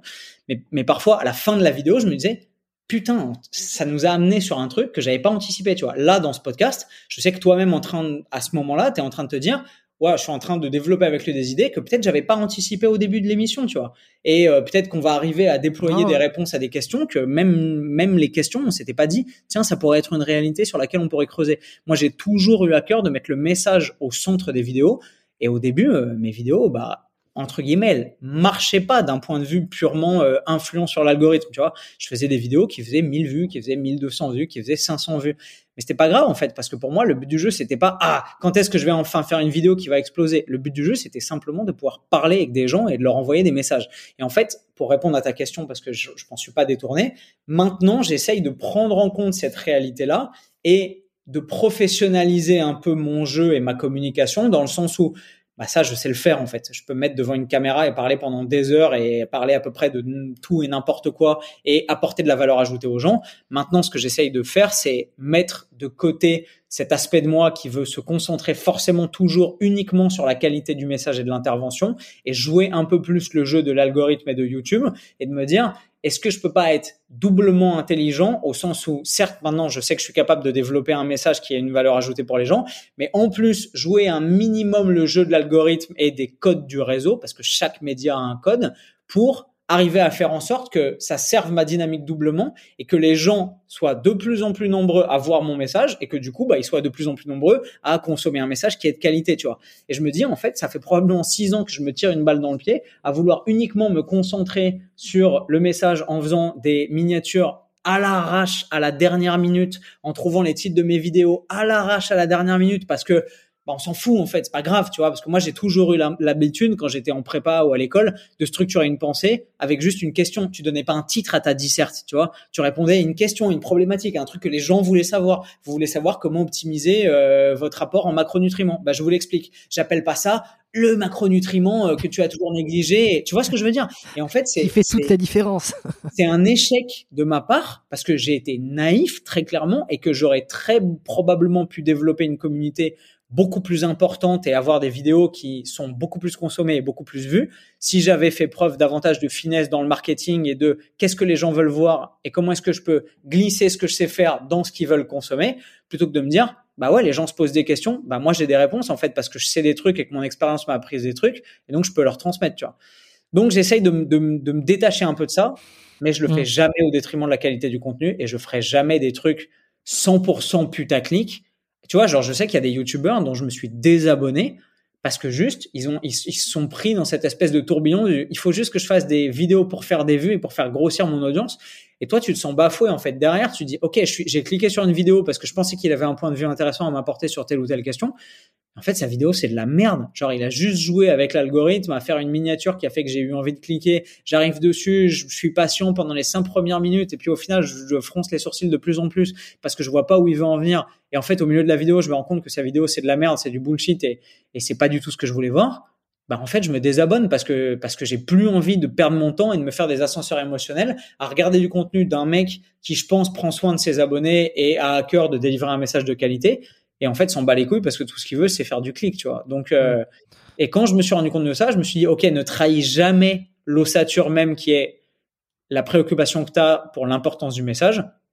Mais éventuellement tu peux être doublement malin et faire ce que certains arrivent très bien à faire genre Eric qui fait pas nécessairement des trucs qui sont putaclic mais qui arrive à délivrer un message qui est de super qualité avec des super valeurs dans une enveloppe et un format qui est quand même super attirant et beaucoup plus sexy que ce que moi j'ai toujours fait, tu vois. Parce qu'il a des meilleures qualités de montage, parce qu'il a une sensibilité graphique qui est pas la mienne, peut-être parce qu'il met davantage de temps à conceptualiser comment est-ce que les gens ont envie de réceptionner le message en aval pour pouvoir le produire différemment en amont, tu vois. Mais, euh, mais voilà, c'est dans cette dynamique que je m'inscris aujourd'hui. Je garde ce que j'ai toujours aimé faire. Ça, ça partira jamais. Et juste, j'essaye de d'être un peu plus sensible à comment rendre les choses un peu plus sexy, à comment, euh, tu vois, donner aux gens, euh, en plus de la science de l'entraînement et de la nutrition qui passionne pas forcément tout le monde, on va pas se mentir, leur donner un peu de tu vois, un peu de gaieté, un peu de légèreté, un peu de motivation, un peu de fun parfois par-dessus, tu vois. Voilà. Ok. Bon, écoute, je pense que c'est pas mal. Euh, comment tu rencontres euh, Non, mais c'est pas mal dans le sens, euh, on, va on va fermer la boucle sur ce truc-là, euh, parce qu'on pourrait encore en dire un paquet de, de, de choses. Mais j'ai envie de savoir comment tu as rencontré Nevin, parce que c'est de là aussi où tout vient. parce que là, on a fait un espèce de back euh, back and, forth, pas comment on dit, tu vois, ouais. en avant, en arrière, sur un peu cette façon de penser sur YouTube. Mais avant que tu qu'on en soit là, tu rencontres Nevin euh, pendant euh, les débuts, sur les débuts de ta chaîne YouTube. Comment tu le rencontres déjà? Ça, Nevin Barnett, qui est ton associé sur Bayesian, que je rappelle. Nevin Barnett, euh, qui est un garçon incroyable, qui est ingénieur de formation. je le rencontre à la salle de sport à Vincennes, dans une salle de sport, une petite salle de sport de quartier. Et en fait, je vois un mec euh, déjà qui a un sens de l'humour de ouf parce que tu sais toujours dans la pudeur des salles de sport où tu connais pas les gens, euh, tu lèves la tête, tu dis bonjour poliment, et puis parfois tu as un sourire, tu as un, regard qui est un peu plus appuyé, tu vois une personne, tu dis tiens, enfin je sais pas, il y a une humanité qui te pousse, tu dis tiens, je pourrais peut-être connecter avec tel ou tel genre de personne parce que on doit avoir des points communs, on doit raisonner, ou tu vois, genre, ou euh, j'ai dû entendre une réflexion, une remarque qui m'a fait rire, ou un trait d'esprit parce que c'est un mec extrêmement spirituel. Et on se rend compte comme ça à la salle de sport, et puis on finit par échanger, puis sympathiser, puis ouais, à, Paris, à côté, Vincennes, c'est juste à côté de Paris, à l'est. Euh, Et, euh, on commence à sympathiser. Et puis euh, on y va après le boulot tous les deux à l'époque, donc on s'entraîne aux mêmes horaires, etc. Et en fait, je me rends compte que c'est un garçon hyper intelligent. Et surtout, je le vois faire des trucs à la salle où euh, tout le monde fait des trucs de bro et lui il fait des trucs où il fait des espèces de séquences de mobilisation et d'étirement dynamique contre des murs avec des trucs où clairement il s'en bat les couilles du regard des autres et il fait des trucs totalement à part et ça renforce l'idée que je me fais que ok ce mec est intelligent et en plus il est au-dessus du lot parce qu'il a compris que le but c'était pas simplement de se conformer à ce que les gens attendaient de toi mais que tu peux juste mettre en place des méthodes d'entraînement et des techniques d'optimisation de ton mode de vie et de ton quotidien qui sont même pas à la portée de la plupart des gens qui vont te juger, tu vois. Et du coup, on commence à sympathiser et on se rend compte qu'on a des points communs de ouf. Euh, on est né à deux jours d'écart, euh, on a une sensibilité commune sur infiniment de trucs. Euh, il est ingénieur, donc déjà, on a des discussions à la salle qui sont à des années-lumière en termes de niveau intellectuel, des discussions qu'on peut avoir la plupart du temps en salle de sport. On va pas se mentir, généralement, ça vole pas forcément très haut, même si c'est pas toujours le cas. Mais généralement, c'est plus du niveau des discussions de comptoir que que des de discussions qui sont hyper intéressantes et qui te donnent envie de rester à la salle après ta séance avec un mec que tu viens juste de rencontrer parce qu'il est hyper intéressant, tu vois. Et en fait, on s'est rencontrés comme ça. Et très vite, euh, on s'est rendu compte qu'on avait non seulement des points communs, mais aussi des aspirations et des ambitions communes. Tous les deux, on avait envie de faire une une une compète de fitness et de se préparer et de faire une sèche et de monter sur scène, etc. C'est ce qu'on a fait en 2014. On a fait Musclemania. Je crois qu'on a dû se rencontrer fin 2013 et on a commencé à accrocher tout début 2014. Tu vois, donc on est parti à Musclemania en octobre 2014. On se connaissait depuis, euh, allez, peut-être euh, une toute petite année, tu vois. Et en fait, on était déjà super proches parce que on a connecté hyper vite. On s'est rendu compte qu'on était, euh, était paradoxalement très différents parce que on a beaucoup de systèmes de nos personnalités qui sont très éloignés l'un de l'autre. Il est, il est, je pense que je suis un tout petit peu plus créatif que lui, mais lui, il est infiniment plus méticuleux et industrieux et assidu que moi. On a des systèmes de mémorisation qui sont très différents. On a des systèmes de motivation et structure de nos quotidiens qui sont très différents, des systèmes d'attention qui sont très différents, etc. Et en fait, on est super complémentaires parce que il a des points forts qui sont incroyables et que je pourrais jamais développer au prix de même d'efforts euh, vraiment importants. Et je pense que j'ai certaines qualités euh, qu'il aurait aimé avoir et euh, peut-être avec lesquelles il est moins à l'aise, tu vois. Et du coup, on s'est lié d'amitié très très vite et on a commencé un petit bout de chemin comme ça. Lui, à l'époque, se faisait alors je sais qu'il lisait parce que parce qu'il est déjà il est britannique, son père étant anglophone, il a une maîtrise de l'anglais déjà qui faisait plaisir à voir parce que généralement dans les salles de sport en France, les mecs qui sont bilingues c'est ça ça se trouve pas dans le cul d'une vache, tu vois. Et, euh, et du coup, il suivait à l'époque beaucoup de littérature scientifique en anglais, ce qui est encore plus rare. Euh, et je sais qu'il suivait les articles de Meno, notamment sur T-Nation et sur bodybuilding.com, parce que c'est là-dessus que Meno avait commencé à publier, parce qu'il avait des trucs intelligents à dire et qu'il savait que le faire sur des formes de bro avec des grosses audiences, ça lui permettrait peut-être de toucher plus de monde, tu vois. Et en fait, il suivait Meno, je crois qu'il s'est fait coacher par Meno à cette époque-là, genre 2014, euh, peut-être 2015. Euh, il a suivi la formation bayésienne que Meno avait créée à l'époque en anglais. Et donc, c'est littéralement lui le précurseur de tout ça. Et au fur et à mesure, tu vois, il me, il m'alimentait au fur et à mesure de nos conversations de points d'intérêt euh, que je trouvais passionnants parce que c'était un des seuls mecs avec lesquels euh, je pouvais avoir un niveau de conversation là-dessus sur tout type de sujet, aussi bien l'ingénierie mécanique que tu vois la science de l'entraînement et de la nutrition. Et en fait, je me rendais compte que la rigueur de sa démarche scientifique à lui, eh ben, il arrivait à l'appliquer à tous les champs des trucs sur lesquels il s'intéressait. Nevin, c'est un mec qui fait rien au hasard, tu vois, genre, quand il cuisine, il va aller te chercher la technique du parboiling, de euh, faire euh, bouillir les légumes avant de les mettre euh, genre au four pour les griller avec une certaine température. Pour, tu vois, c'est le premier mec que j'ai entendu parler de la réaction de Mayer, qui est une réaction chimique qui se passe à la surface des aliments que tu vas cuire à une certaine température. Personne ne parle de ça, tu vois, à part peut-être Gordon Ramsay. C'est-à-dire qu'en fait, il a des niveaux de maîtrise dans des systèmes de compétences qui sont extrêmement développés par rapport au kidam moyen et qui fait que bah en fait c'est passionnant de discuter et de réfléchir à des trucs avec lui parce qu'il est super intéressé par beaucoup de trucs. Et du coup, bah, on a connecté super vite. On a fait notre compétition en 2014 ensemble. Et en 2017, tout début 2017. Donc toi, tu déjà, euh, avais déjà ta chaîne, tu avais déjà tes réseaux, tu avais déjà une non, non, non, non, non, À l'époque, j'avais juste un, mon petit Instagram et mon petit Snapchat. Euh, et ma chaîne, je l'ai vraiment créée en 2016, tu vois. Donc, euh, on avait déjà lancé une chaîne en 2014 ensemble, qu'on a à laquelle on a mis un terme parce que lui, euh, il a taf et il avait trop de préoccupations avec son boulot d'ingénieur. Moi, j'ai ensuite transitionné complètement. Quand je l'ai rencontré en 2014, j'étais dans ma période où j'étais, j'avais arrêté le journalisme et j'étais manager chez Abercrombie Fitch et j'étais euh, en train de me chercher. Je me rendais compte que j'avais plus le profil et la personnalité pour pouvoir bosser dans une grande entreprise avec une grosse hiérarchie, etc. Que j'avais envie de travailler tout seul et de monter une boîte et d'entreprendre. J'étais dans cette pleine effervescence là, tu vois. Et, euh, et lui était encore ingénieur. Et en fait, on a eu une période de tuilage où, quand on s'est rencontrés début 2014, moi j'ai mis un an à quitter Abercrombie Fitch en 2015 et à passer un diplôme de coaching et à créer une boîte et à vouloir développer une dynamique entrepreneuriale, etc. Et lui, il était un peu dans le même constat où il en avait marre d'être ingénieur et il avait un mode de vie qui était horrible et il bossait comme un chien euh, pour finalement plus avoir le temps de s'entraîner et de donner libre cours à ses passions, tu vois. Et en fait, en 2017, euh, on s'est rendu compte que Meno, du coup, qu'on suivait euh, lui beaucoup, moi un peu moins, mais toujours du coin de l'œil, euh, essayait d'étendre la méthode et cherchait probablement des collaborateurs euh, Ouais, des genre en espagnol et en Chine potentiellement. Genre on avait vu passer les trucs et on s'est dit waouh. Euh, je pense que l'idée vient de Nevin probablement et il m'a dit à l'époque mais attends mais s'il cherche des, des collaborateurs pour euh, dans d'autres langues pour exporter la formation ben en fait peut-être qu'on pourrait la lancer en anglais tu vois. Il me dit euh, bah on réfléchit à nos compétences communes et à français. est-ce qu'on a le ouais j'ai dit anglais pardon en français exact. Euh, on réfléchit au cahier des charges tu vois on se dit attends qu'est-ce qu'il faut? Il faut une super maîtrise de la science. Bah lui il est ingénieur moi avec mon background j'étais pas trop pourri j'avais quand même une connaissance pas incroyable à l'époque mais quand même au-dessus du niveau du bureau moyen de salle de sport.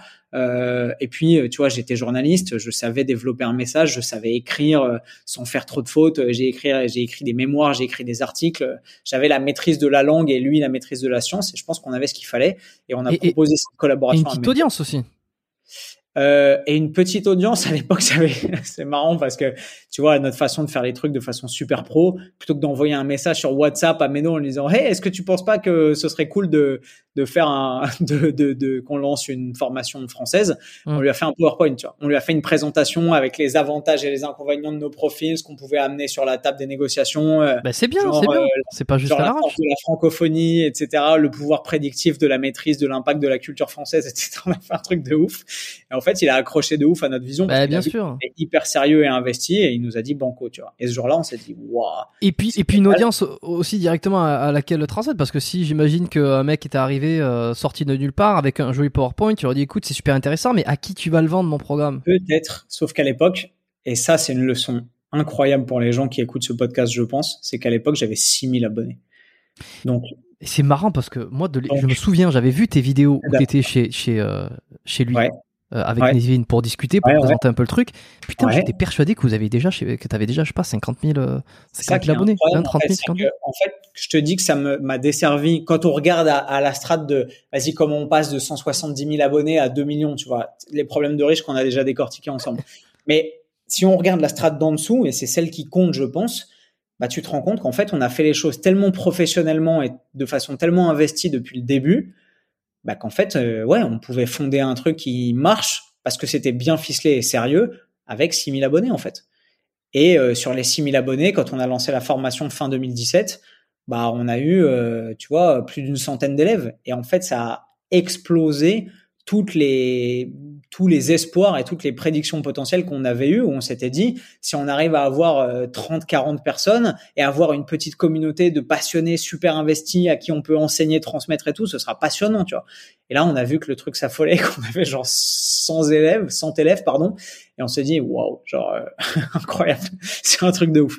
Et Mm. ensuite, le truc a fait boule de neige et le, année, développement, euh, et le développement de ma chaîne YouTube et de nos réseaux en commun et euh, de Bayesian et de la notoriété et du bouche à oreille aussi. Tu vois, on a fait les trucs. Nevin, il est, il est, il est extrêmement comme ça aussi et je pense que cette préoccupation, on l'a. Et au début, on voulait faire des trucs parfaits et maintenant, on essaye de s'en détacher un peu. Mais en fait, on a tellement chiadé la formation et la qualité des contenus et des vidéos qu'on avait rajoutées dans la formation et des interventions et des lives qu'on faisait avec nos élèves, etc. Qu'en fait, notre meilleur marketing, ça a été euh, bah, la satisfaction et le plaisir de nos élèves parce qu'à la fin de la première promo, on a eu des dizaines de reviews qui étaient non sollicités, de gens qui ont fait des vidéos YouTube sur j'ai suivi la formation Bayesian, qu'est-ce que j'en ai pensé, qui ont fait des posts Instagram, etc. Et en fait, euh, le, la deuxième promo, euh, on n'a même pas eu besoin limite de communiquer dessus, que les gens nous envoyaient déjà des messages genre ah, ça a l'air incroyable, quand est-ce que vous lancez une, une, version 2, tu vois. donc ça, c'était passionnant et on a énormément appris au fur et à mesure et au fil de l'eau parce que parce que personne te forme à ça. Tu vois, moi, j'ai pas d'entrepreneur dans ma famille, j'ai pas de grands capitaines d'industrie, j'ai pas de gens qui ont mené des des des, des entreprises jusqu'à ce qu'elles soient cotées en bourse et je savais pas faire ça. Et clairement, on a fait les choses avec la passion, euh, le cœur et la raison, comme dirait Kerry James, et la bite et le couteau, comme dirait mon père. Et, et, et, on essaye toujours de réinventer les façons de mieux faire parce qu'on est face à des enjeux monstrueux qui sont de plus en plus importants, de plus en plus stressants et qui mettent de plus en plus potentiellement en péril l'avenir de ce qu'on fait parce que tout se transforme, parce que les règles changent, parce que les algorithmes changent et que on est euh, on est à la tête d'une maîtrise technique qui qui tu vois qui qui encapsule et qui englobe euh, un ensemble de savoir-faire qui sont extrêmement complexes et que euh, j'ai l'impression de, de, de, réinventer mon métier entre guillemets quasiment tous les six mois, tu vois, parce mm. que euh, parce que on peut pas faire les choses maintenant comme on les faisait en 2017. Et comment comment ça marche exactement Est-ce que c'est vous payez vous payez une licence chaque année Vous partagez le chiffre d'affaires C'est un pourcentage? Ouais. on, partage, on partage. ouais. On aurait pu, j'avoue, mais non, en fait, juste on partage. Tu vois, il nous a fait confiance, on est associés. Et du coup, nous, on développe ça, on essaye de pas chier dans la colle. Et pour l'instant, c'est à peu près ce qu'on a réussi à faire. Est-ce qu'aujourd'hui, c'est complètement détaché? C'est-à-dire que vous, vous apportez vos propres informations euh, qui sont indépendantes de l'original Ou alors est-ce que vous êtes toujours euh, à la source de l'original que vous traduisez et que vous amenez en français? En fait, ta question est super intéressante parce que maintenant on fait les deux. C'est-à-dire que sur les trois premières années, faut renégocier euh, le pourcentage. Alors. Euh, ouais, on pourrait. Meno, il est, il est, Meno, c'est un génie. Euh, euh, il, il, dit que c'est pas le cas, donc je pense que c'est pas le cas, mais je pense qu'il est pas passé loin du, du spectre euh, autistique euh, Asperger.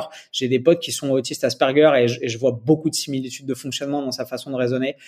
C'est enfin, c'est flippant parce que c'est littéralement un mec quand t'es face à lui, tu le regardes et sans qu'il ouvre la bouche, tu sais que t'es pas au niveau. C'est même pas, c'est même pas prétentieux parce que c'est un mec super gentil et super humble mais tu sais que quand il va se mettre à parler, tu vas devoir sortir les rames pour arriver à, à, à maintenir le niveau de compréhension nécessaire à ce qu'il est en train de développer. Tu vois, c'est un, c'est un génie et j'ai pas croisé. Enfin, j'ai la chance d'en avoir croisé quelques-uns dans ma vie parce que plus j'avance et plus j'en croise parce que j'accède à des gens qui qui savent faire les choses de façon géniale et c'est toujours un putain de plaisir pour moi de voir ça parce qu'il y a rien qui me passionne plus. Mais tu le vois travailler, tu le vois interagir, tu le vois manager, tu le vois euh, écrire, tu le vois euh, faire des conférences et tu te dis waouh c'est incroyable. Donc au début on était très très humble vis-à-vis de ça et on se contentait de prendre le contenu que ces équipes de recherche nous envoyaient et on le traduisait et on le proposait à nos élèves et, euh, et on était euh, très euh, réactif et pas tellement proactif et en fait je pense que au fur et à mesure au début, c'est normal, tu connais pas forcément les gens, tu attends de voir, tu, tu jauges, tu vois, il était très présent dans la façon dont on échangeait avec nos élèves, il passait un œil, euh, il contrôlait, ce qui est normal, tu vois, la confiance exclut pas le contrôle, mais euh, au fur et à mesure, il s'est rendu compte qu'on faisait les choses bien, et je pense qu'il s'est même rendu compte que on faisait certaines choses peut-être mieux que lui, tu vois, en termes de communication, en termes d'animation de la communauté, en termes de live, en termes de d'énergie qu'on déployait qu'on donnait à nos élèves, parce que Meno, ça a beau être un génie, bah, aucun point fort ne vient euh, sans point faible et que il a forcément des, points d'achoppement et des trucs qu'il peut améliorer dans sa personnalité. Et il y a des trucs probablement avec lesquels il galérait. Tu vois, je sais que la prise de parole en public et les lives, etc., étant extrêmement introverti au début, c'est un truc avec lequel il galérait. Et maintenant, et maintenant, il fait des trucs qui sont géniaux et tu le vois en conférence, tu prends des claques. Mais je pense qu'il nous a fait de plus en plus confiance et qu'au bout d'un moment, euh, en fait, il y a eu un tournant. Je pense que c'est euh, genre 2019 début 2020 on a fait une euh, on a fait une, une espèce de, de meeting avec toute l'équipe avec les mecs qui développaient la formation en Espagne avec les mecs qui développaient la formation euh, euh, hollandaise avec les mecs qui développaient la formation allemande avec les mecs qui développaient la formation norvégienne. C'est-à-dire qu'il y en a partout maintenant quoi. Ouais, il y en a pas partout mais il y a pas mal de branches. Euh, et en fait il y avait que des génies. Et quand euh, quand ils nous posaient des questions les mecs s'asseyaient et juste ils ils écoutaient, tu vois. C'est-à-dire que c'était pas genre, euh, moi, limite, enfin, littéralement, les mecs ont fait euh, le MIT, Harvard, etc. Et c'est des pointures. Et tu te dis, ok, est-ce que j'ai à, leur apprendre, tu vois, moi qui suis un petit influenceur, si on revient sur cette sur cette logique amusante du début du podcast, euh, à quoi je leur sers, tu vois. Et en fait, tu te rendais compte que les mecs posaient des vraies questions parce qu'ils étaient vraiment intéressés par les processus qu'on était arrivé à mettre en œuvre et qu'ils écoutaient vraiment les réponses. Et là, ce jour-là, on s'est dit, waouh, c'est incroyable parce que tu as des gens qui sont à des années-lumière de la faculté que j'ai de comprendre les matériaux de recherche qu'ils ont entre les mains. Et pourtant, quand ils me posent des questions sur comment est-ce que j'enregistre des vidéos YouTube ou comment est-ce que je fais pour captiver une audience ou comment est-ce qu'on fait pour avoir un nombre d'élèves au sein de la formation qui se développe euh, à vitesse grand V, eh ben, ils écoutent en fait. Et on s'est rendu compte que là, on avait des vrais points forts et des vrais trucs à leur apprendre. Et là, on a commencé à travailler sur une co-construction du contenu, à proposer des trucs, à rajouter des formations, à rajouter des chapitres, à euh, soumettre l'importance de la sensibilité du marché français à Meno, euh, qui était probablement différente de celle du marché américain ou hollandais, et qu'il y avait des trucs que les Français voulaient voir dans la formation. Bah, dont peut-être euh, les gens euh, outre-Manche ou outre-Atlantique se moquaient, tu vois. Et en fait, on a commencé à faire des suggestions qui ont été super bien accueillies et super bien reçues, et on a commencé à co-construire du contenu et à orienter certaines recherches et à demander à ce qu'on peaufine certains angles de travail sur tel et tels aspects. Et là, c'est devenu passionnant. Tu vois, ça l'était déjà au début, mais au début, on était vraiment dans une logique top-down où on recevait des trucs qui étaient incroyables et on les assimilait euh, du mieux qu'on pouvait, on les transmettait à nos élèves. Et maintenant, on est dans un vrai processus proactif où, euh, tu vois, on a changé de plateforme euh, grâce à l'impulsion de Nevin et à son savoir-faire. Il a un vrai côté développeur intégrateur que moi j'ai pas, tu vois. on a on a vraiment mis l'accent sur euh, améliorer et le contenu et le package et rendre la formation beaucoup plus user-friendly et réécrire des trucs pour les rendre euh, tout aussi pertinents mais plus accessibles, plus faciles, tu vois. Parce qu'au début, on avait des putain, au début, on avait des chapitres qui étaient tellement denses que franchement, si t'étais pas euh, passionné par ce que tu étais en train de lire, je pense que tu décrochais parce que c'était tellement pointu et profond dans la mmh. science de la nutrition, dans, Alors euh, justement. la méta-analyse et tout, que ça en devenait difficilement assimilable. Tu vois. Et tu vois, c'est marrant que, que justement tu abordes ce sujet-là parce que j'ai déjà eu des retours euh, sur des personnes que je connais qui, qui m'ont déjà dit, euh, alors quand ils, quand ils savaient que j'allais trop soir sur le podcast, ils en ont profité pour me partager un peu plus, pas le contenu, mais juste leur, leur avis sur, sur le truc. j'ai déjà entendu plusieurs fois que c'était complet, très complet, des fois trop complet dans le sens où euh, euh, il y a beaucoup d'études. Euh, qu'est-ce que tu réponds à cette Tu sais, c'est toujours, c'est quand on te dit il y a trop, c'est ouais, bah t'es gentil, il y a trop. Alors quand il y a pas assez, ça va pas. Quand il y a trop, ça va pas. Mais qu'est-ce que tu réponds à ça, toi? En fait, au début, j'étais frustré parce que comme tu commences à le comprendre, moi, j'ai été biberonné au trop, ça n'existe pas. Et si vous voulez passer le concours de l'école normale supérieure, il va falloir faire plus que trop que plus que 99% de la population, tu vois. Donc pour moi, c'était jamais trop. Et en fait, en basculant dans l'univers peut-être des réseaux sociaux et peut-être de la bah, de la diversification d'un message qui est peut-être voué un peu plus à un grand public que les élites intellectuelles euh, qui nous biberonnaient, euh, qui étaient les mecs qui étaient agrégés, qui nous donnaient des cours quand j'étais en quand j'étais en prépa, littéralement, tu vois. Euh, tu te rends compte qu'en fait trop c'est une vraie réalité. C'est-à-dire que tu peux être complètement submergé par la quantité d'informations, même si elles sont de grande qualité, même si elles sont à chaque fois evidence-based et euh, validées par les apports des dernières recherches, euh, littéralement parce qu'on fait que ça. Euh, mais tu te rends compte qu'au bout d'un moment, trop c'est trop et que peut-être que les gens n'ont pas besoin d'un tel niveau de détail ou qui sont pas aussi passionnés que les chercheurs qui ont euh, mmh. pondu euh, l'exégèse des méta-analyses sur lesquelles ils sont penchés et que peut-être on peut synthétiser, peut-être on peut résumer, peut-être qu'on peut rendre les trucs un peu plus accessibles. Et en fait, on réfléchissait beaucoup à ça et on a fait ces retours-là à Meno depuis le début parce que c'est, en fait, je pense que c'est difficile quand tu es un génie comme c'est son cas de se rendre compte à quel point les gens galèrent pour suivre la profondeur de ton raisonnement et pataugent pour simplement essayer d'en retirer des petites connaissances pratiques opératoires, tu vois. Mais surtout que la plupart des gens, s'ils prennent ça, c'est souvent pour des, alors c'est pour des raccourcis, des raccourcis de, de connaissances. Pas, forcément pour rallonger, euh, c'est pour simplifier leurs connaissances ou les amener euh, à raccourcir les résultats, pas à augmenter le chemin qu'il y a devant. En fait, l'approche de notre méthode, tu vois, c'est ça a toujours été les gens veulent raccourcir à outrance et disent de la merde. Donc nous, on va vous expliquer pourquoi c'est un peu plus nuancé que ça. Et du coup, on va vous donner toutes les billes pour comprendre et vous faire votre avis. Et à, la fin, on vous expliquera. Généralement, les chapitres, ils sont structurés comme ça. On explique tout le détail de qui dit quoi, pourquoi, comment, quels sont les arguments qu'en dit la science. Et au final, qu'est-ce qu'on peut en penser, tu vois? Donc, tu as une espèce d'inférence, de raisonnement logique qui fait que la conclusion pratique à mettre en place dans ton quotidien découle forcément bah, de l'ensemble de, euh, tu vois, de l'histoire du raisonnement, de comment est-ce qu'on en est arrivé à ça, comment les recherches ont progressé dans telle et telle euh, dynamique, etc.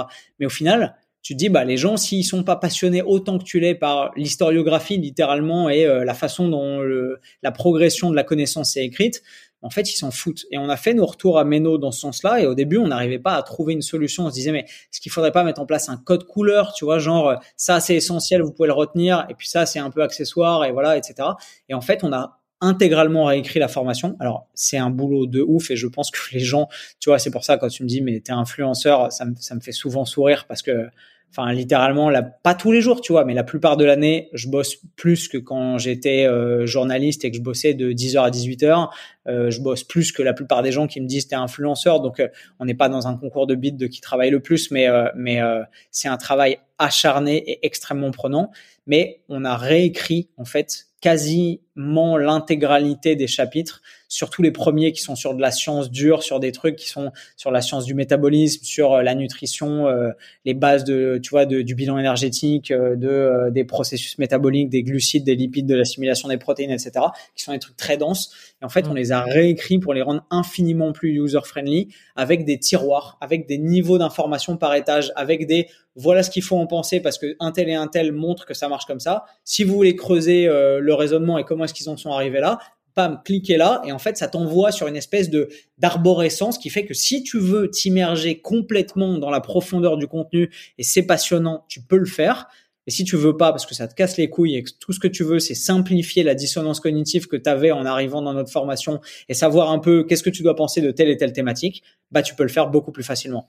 Et en fait, on s'est rendu compte de ça parce qu'on avait des niveaux d'élèves, euh, non pas que je crée une hiérarchie entre les êtres humains, mais une, une réalité de différence de niveau de connaissance et de maîtrise à l'entrée qui était très importante. Tu vois, les deux, trois premières années, on avait des gens qui étaient même pas coachs, euh, qui étaient venus là parce qu'ils avaient trouvé que ce qu'on faisait c'était intéressant et qui voulaient en savoir plus. Et à l'inverse, on avait des mecs qui coachaient depuis 20 ans ou alors des mecs qui étaient euh, genre euh, littéralement neurochirurgiens, euh, chirurgiens esthétiques, euh, cardiologues, kinés, etc. et qui avaient des connaissances en anatomie, en physio, etc., qui étaient infiniment plus poussées. Donc à ces gens-là, tu peux pas leur dire, ouais, donc on a simplifié hein, le truc qui fait 15 pages, voilà, c'est vraiment du béaba, mais du coup c'est tout ce que vous aurez dans l'année. Parce que eux, ça leur suffit pas en fait. Quand tu as fait 12 ans de médecine et que tu veux apprendre des trucs sur les processus métaboliques, bah il faut avoir des connaissances qui sont un peu poussées, tu vois. Et il faut que tu aies entre les mains un matériau de, de, de recherche et euh, d'évidence scientifique bah, qui est quand même un peu fourni. Donc on a toujours gardé en tête l'importance du contenu de qualité forcément détaillé pour ces gens-là. Et en fait, maintenant, on commence à comprendre, euh, depuis, je dis on commence, mais ça fait trois ans que le processus est en œuvre et ça fait beaucoup de bien, et on se rend compte que ça a un impact énorme sur la facilité, la fluidité de l'apprentissage, qu'il en faut pour tout le monde, et que c'est pas parce qu'on parle à des mecs qui sont PhD et qui sont doctorants dans des domaines qui parfois même moi me dépassent, tu vois, genre parfois je rougis de devoir enseigner les bases de la statistique à des mecs qui ont des, des maîtrises ou des doctorats en statistique, tu vois. Et en fait, là où on a un plaisir énorme, c'est que bah, la façon dont on enseigne les choses, même des mecs et des nanas qui ont ce niveau-là nous disent putain les gars ce que vous faites c'est vraiment quali tu vois. Et quand t'entends ça quand t'entends que ce que t'apprends sur euh, la science du métabolisme et ce que t'enseignes à des élèves un mec qui est neurochirurgien te dit franchement c'est carré tu dis ok là mon taf il est fait. Mais en fait on a eu à cœur depuis ces dernières années de rendre la qualité de cette connaissance accessible à tout le monde et de vraiment démocratiser et de d'abaisser la barrière d'entrée pour que même si bah, t'es pas neurochirurgien, même si t'es pas kiné, même si t'es pas coach, même si t'es pas ostéo, tu peux arriver à t'en sortir et c'est ce qui se passe parce qu'on a des gens qui rentrent peut-être parce qu'ils ont vu de la lumière ou qui nous trouvent cool et qui au bout de neuf mois ressortent avec des vraies connaissances et sont pas complètement perdus et n'ont pas décroché au bout de trois semaines parce qu'on les enchaînait avec des punchlines sur euh, sur la science du métabolisme et l'assimilation des mmh. protéines et qu'ils comprennent rien.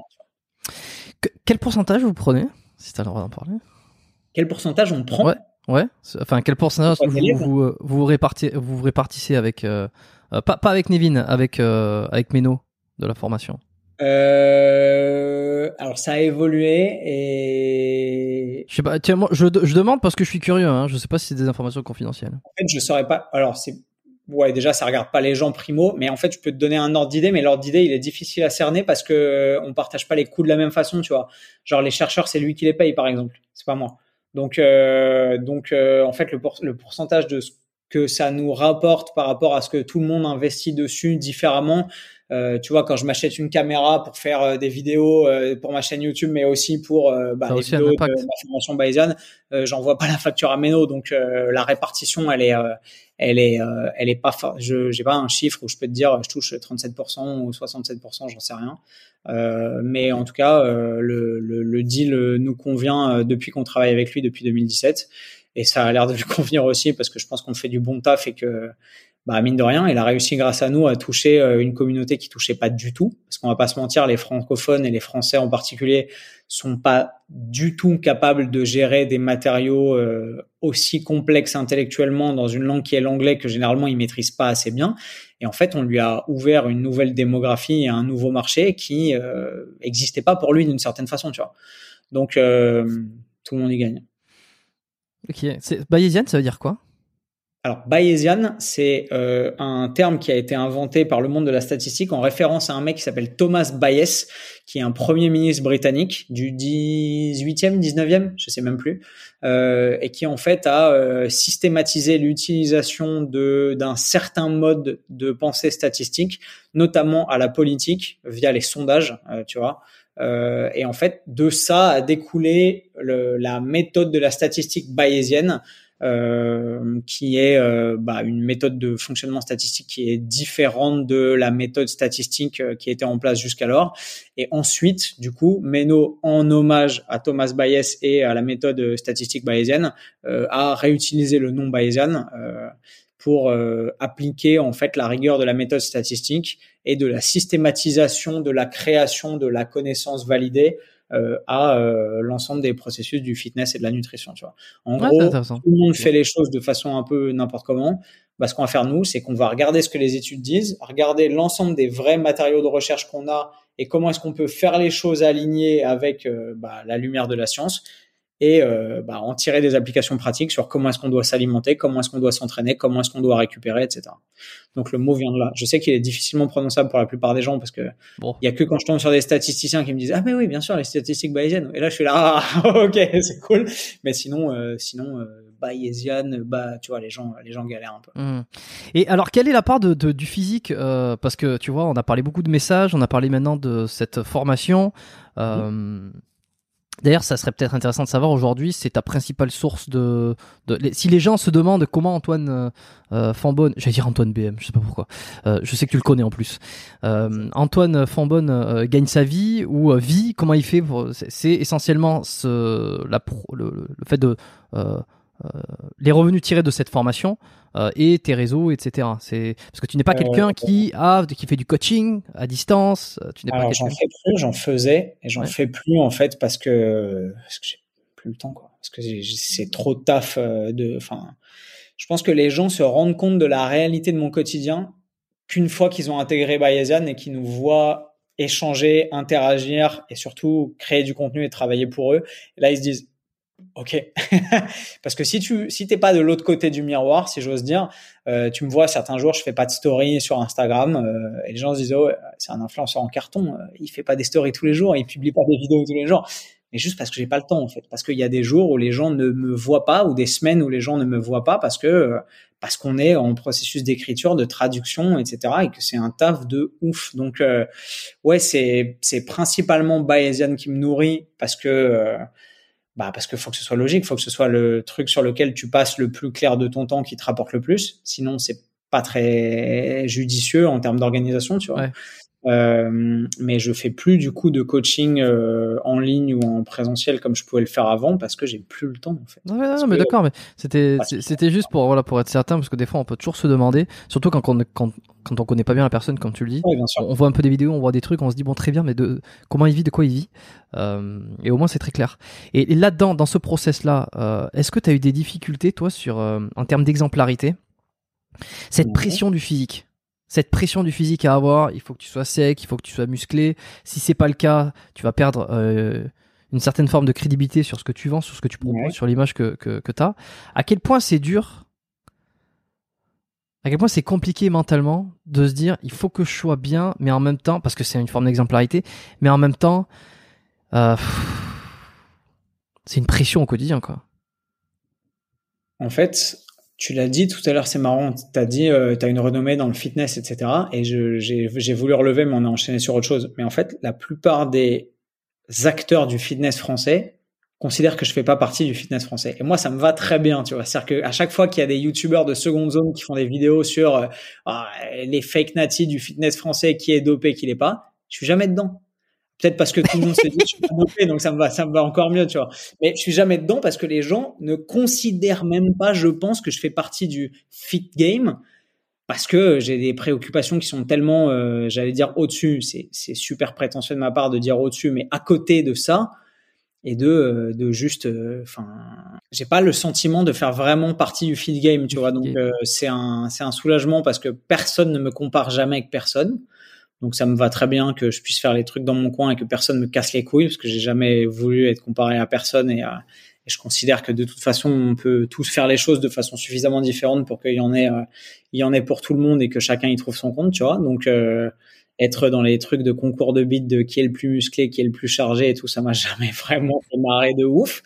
donc tant mieux. Mais du coup, paradoxalement, je pense que cette pression, je la ressens un peu moins que les mecs qui ont la candeur, la naïveté, le manque de vision de long terme et de recul euh, pour pouvoir tout miser sur leur physique au détriment de la qualité de leur message parce qu'il y a un moment ils auront 55 balais et qu'est-ce qu'ils vont diffuser comme message tu vois je sais pas trop. Donc euh, moi j'essaye toujours de penser long terme et, euh, puis de, coller à ma nature qui est que tu vois j'aurai toujours plaisir à m'entraîner j'aurai toujours plaisir à être actif euh, mais peut-être euh, qu'un jour, euh, genre la musculation, ça va me casser les couilles, tu vois. Peut-être que je vais avoir envie de revenir juste au sport de combat. Peut-être que je vais avoir envie de me mettre à mort dans le parachutisme et de continuer mon aventure là-dedans. J'en sais rien, tu vois. Je, c'est, probablement pas le cas, mais en fait, je, j'ai à cœur de toujours garder cette diversité aussi parce que j'ai pas envie d'éteindre euh, par par choix et par obligation de choix une des une des facettes de ma personnalité. Et du coup, cette obsession du physique euh, et cette obsession de la pression vis-à-vis de ton physique et du standard que tu dois maintenir, euh, je t'avoue que je m'en libère en fait au fur et à mesure. Parce qu'au début, quand j'ai commencé, je faisais les choses dans les cases en me disant tiens, je vais faire des vidéos dans le fitness parce que j'ai été approché par des marques de fitness et parce que j'avais commencé à l'époque à bosser avec MyProtein et Optimum Nutrition et des trucs comme ça, tu vois. Mhm. Et que quand j'ai été approché par Gymshark, tu te dis ah bah tu te dois d'avoir un minimum et s'ils sont venus à moi, c'est parce que euh, je vais signer un contrat d'athlète avec eux, tu vois. Donc il faut que je sois un athlète. Et c'est con mais les mots ont toujours une énorme importance et la la nature des interactions que tu mets sur euh, les échanges que tu as avec les gens est forcément définie par la nature des mots qu'on y emploie. Et tu dis, bah, du coup, ouais, je dois, je me dois à moi-même, tu vois, je dois être un, je dois être un exemple, je dois avoir un physique exemplaire, etc. Et en fait, je pense qu'en mûrissant, en vieillissant, en voyant qu'on peut faire les choses de façon totalement différente, en voyant des mecs cartonner avec des physiques de chips et euh, des mecs avec des physiques incroyables et des messages de merde, faire du contenu de merde et me dire mais en fait c'est totalement décorrélé. Euh, et aussi en commençant à travailler avec des marques autour de la santé, euh, autour du médical, autour de la rééducation en bossant et en faisant du contenu avec des kinés, avec des ostéos, avec des médecins, avec des psychologues, avec des chirurgiens et tout, bah, tu te rends compte que le fitness c'est bien beau, mais c'est une putain de niche et que et que ça va quoi. Genre se regarder les abdos et juste devoir être toute l'année à 8% de masse grasse parce que sinon t'es pas crédible. Euh, ça va 5 minutes. Après, il y a une vraie réalité que tu que tu sous-entends et dont il est important que les gens euh, euh, prennent conscience, je pense, c'est que de laquelle il est important que les gens prennent conscience, pardon, c'est que oui, euh, sur les réseaux sociaux, tu es plus efficace dans tes communications et tu es plus impactant dans tes messages et tu es plus convaincant et tu vends mieux si tu un super physique. C'est clair et net. Et la raison pour laquelle, alors c'est une des raisons, je pense, mais, mais pour laquelle, euh, alors aussi c'est l'excuse que j'aime me trouver de temps en temps, peut-être, tu vois, mais pour laquelle j'ai pas plus d'abonnés si c'était la seule le seul métrique, c'est la seule valeur cardinale euh, en fonction de laquelle je devais juger ce que je fais, euh, c'est probablement que j'ai pas un physique de mec bodybuildé euh, qui fait rêver tout le monde et où tout le monde peut se dire ah ouais il est comme ça donc je vais forcément écouter ce qu'il dit alors que mes conseils pourraient être hyper simplistes et, et hyper bro derrière et ça marcherait probablement mieux tu vois. Mais je pense que en fait ça me conforte dans l'idée que j'ai fait le bon choix à chaque fois. Et quand je suis invité à des soirées ou à des réunions de trucs du feed game et que je vois tous les mecs qui sont là, il y a des mecs intelligents, tu vois, et que je vois tous les mecs et les nanas qui sont là, et que je vois les physiques incroyables qu'ils ont, et que je vois que malgré ça, si on veut hiérarchiser les choses de façon super agressive socialement, tu vois, mais je me dis, ok, ils ont un meilleur physique que moi, et pourtant en termes de réussite apparente, bah ils en sont là. Les mecs, ils ont des bêtes de physique, mais ils vivent encore chez papa et maman parce que c'est des entrepreneurs en carton et ils ont été incapables de monter un business qui marche avec des messages qui impactent une vraie communauté. Bah, tu dis, OK, les gars, si j'avais votre physique, bah, je serais au sommet du monde, en fait. Donc, euh, c'est peut-être probablement pas le cas parce que si j'avais leur physique, peut-être que je serais, je me serais reposé sur la simplicité et j'aurais fait les choses autrement. Et peut-être que s'ils ont choisi d'avoir recours à des artifices euh, X, Y pour pouvoir développer le physique qu'ils ont, euh, soit dit sans jalousie aucune, euh, c'est peut-être parce qu'ils n'avaient pas les armes nécessaires pour le faire autrement, j'en sais rien, tu vois. Mais euh, mais en tout cas, je suis content de ce que j'ai réussi à accomplir avec mon physique maigre et gras. Et clairement, à chaque fois que je suis dans ce genre de circonstances, je me dis, ok, je suis pas invité pour mon physique et c'est clairement pas pour mon physique que j'en suis là et c'est plutôt une bonne nouvelle parce que mon physique je peux toujours continuer à le développer alors que soyons euh, très honnêtes, mes capacités cognitives, euh, tu vois, je peux gagner en expérience, je peux gagner en ouverture d'esprit, je peux gagner en finesse de jugement.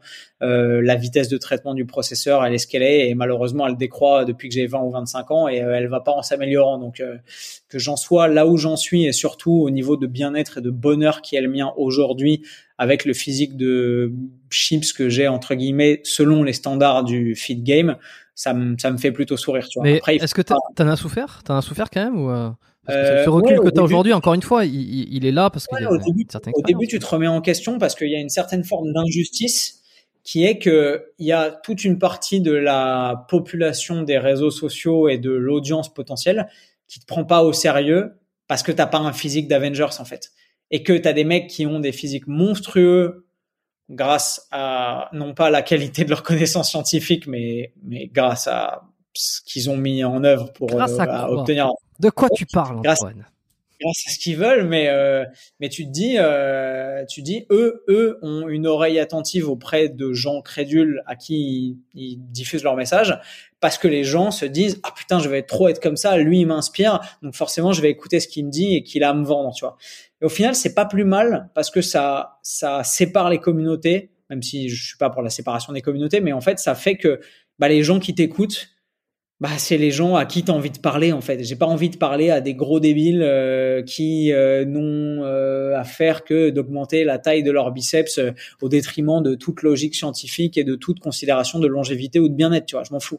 Et au début, je me disais mais en fait, c'est con parce que ces gens, je les toucherai jamais alors que peut-être que s'ils appliquaient ce que j'ai à leur proposer, bah ils feraient plus de progrès que les méthodes simplistes de mes concurrents. Et en fait, après, je me suis rendu compte qu'on n'était pas concurrents euh, qu'il y avait de la place pour tout le monde, que c'est pas parce que euh, des mecs super bas de plafond du feed game disaient des trucs et que les gens qui écoutaient ces gens-là moi ne pensais pas que j'étais crédible, que ça me décrédibilisait de fait et que j'avais pas un message à apporter à d'autres gens qui étaient probablement plus ouverts d'esprit, probablement plus intelligents, probablement euh, bénéficiaient d'un recul critique et d'une capacité d'analyse bien supérieure et que euh, et qu'en fait euh, on juge pas un poisson à sa capacité à monter dans les arbres, tu vois. Et euh, tu peux être le meilleur poisson au monde si on te dit bah vas-y c'est Einstein qui disait ça je crois bah vas-y monte dans l'arbre on va voir si t'es un bon singe bah en fait tu peux pas parce que t'es un poisson mais c'est un peu c'est un peu la problématique mmh. du c'est un peu la problématique des réseaux aujourd'hui tu vois c'est-à-dire que mais c'est la, la question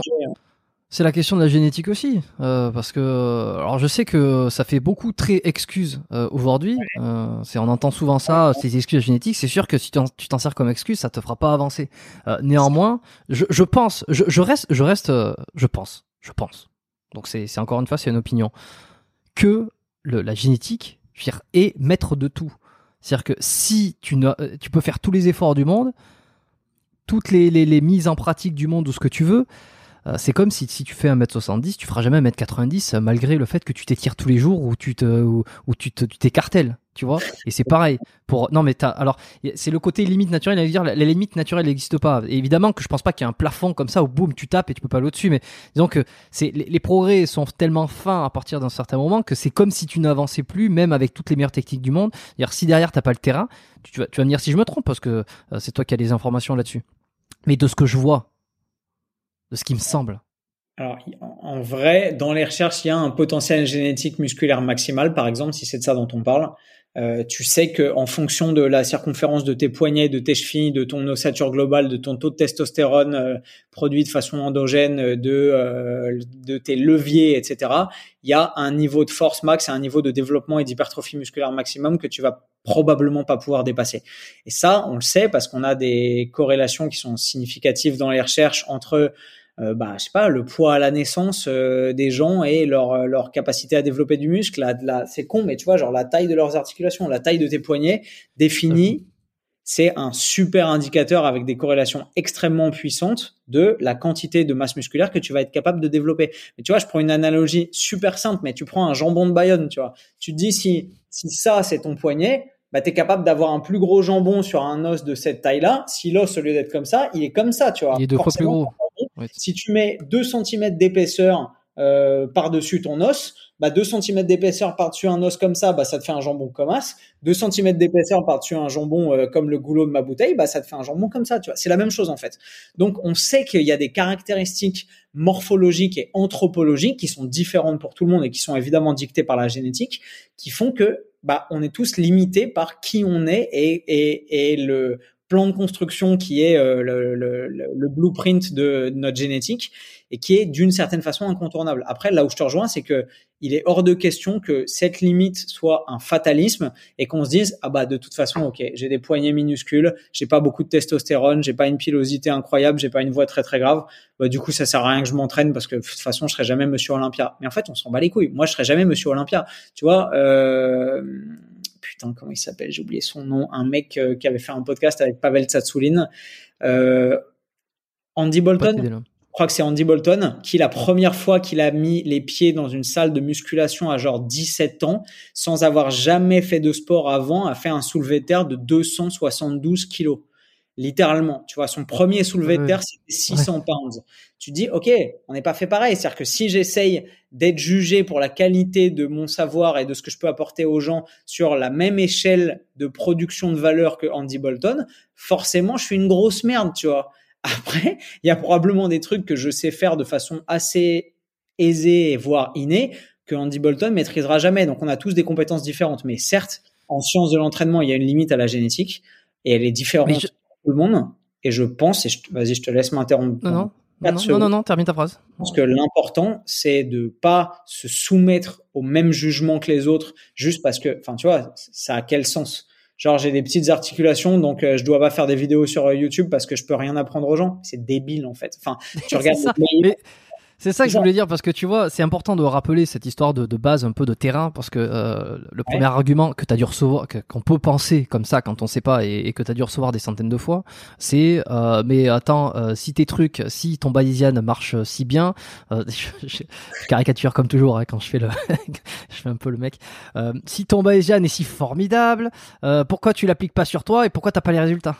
C'est ça. Que as en fait, les gens ne considèrent pas. Tu vois, c'est incroyable, mais T'as l'impression dans la dialectique simpliste des gens que pour pouvoir donner des conseils ou partager du contenu, si tu veux parler d'entrepreneuriat, faut être euh, Bill Gates. Si tu veux parler de powerlifting, faut être euh, Larry Wills. Si tu veux parler de de, de langue étrangère, faut parler 19 langues comme Missandei de l'île de Naf. Tu vois, genre c'est débile. C'est-à-dire que les gens ne, ne partent jamais du principe que si tu pars du point du point zéro et que tu arrives à 19, bah, probablement meilleur du mec qui part du point de vue 30 et qui arrive à 34 et qui certes est à 34 et domine tout le monde, mais juste ce qu'il a fait pour y arriver, bah, son, sa capacité de progression, elle est bah, par définition pas indicative de l'ensemble de ses connaissances ou de ce qu'il maîtrise pour pouvoir arriver là. Et il doit pas le niveau exceptionnel de là où on, il en est arrivé au chemin qu'il a réussi à parcourir tout seul, mais juste potentiellement à ce que la génétique lui a donné. Tu vois, enfin,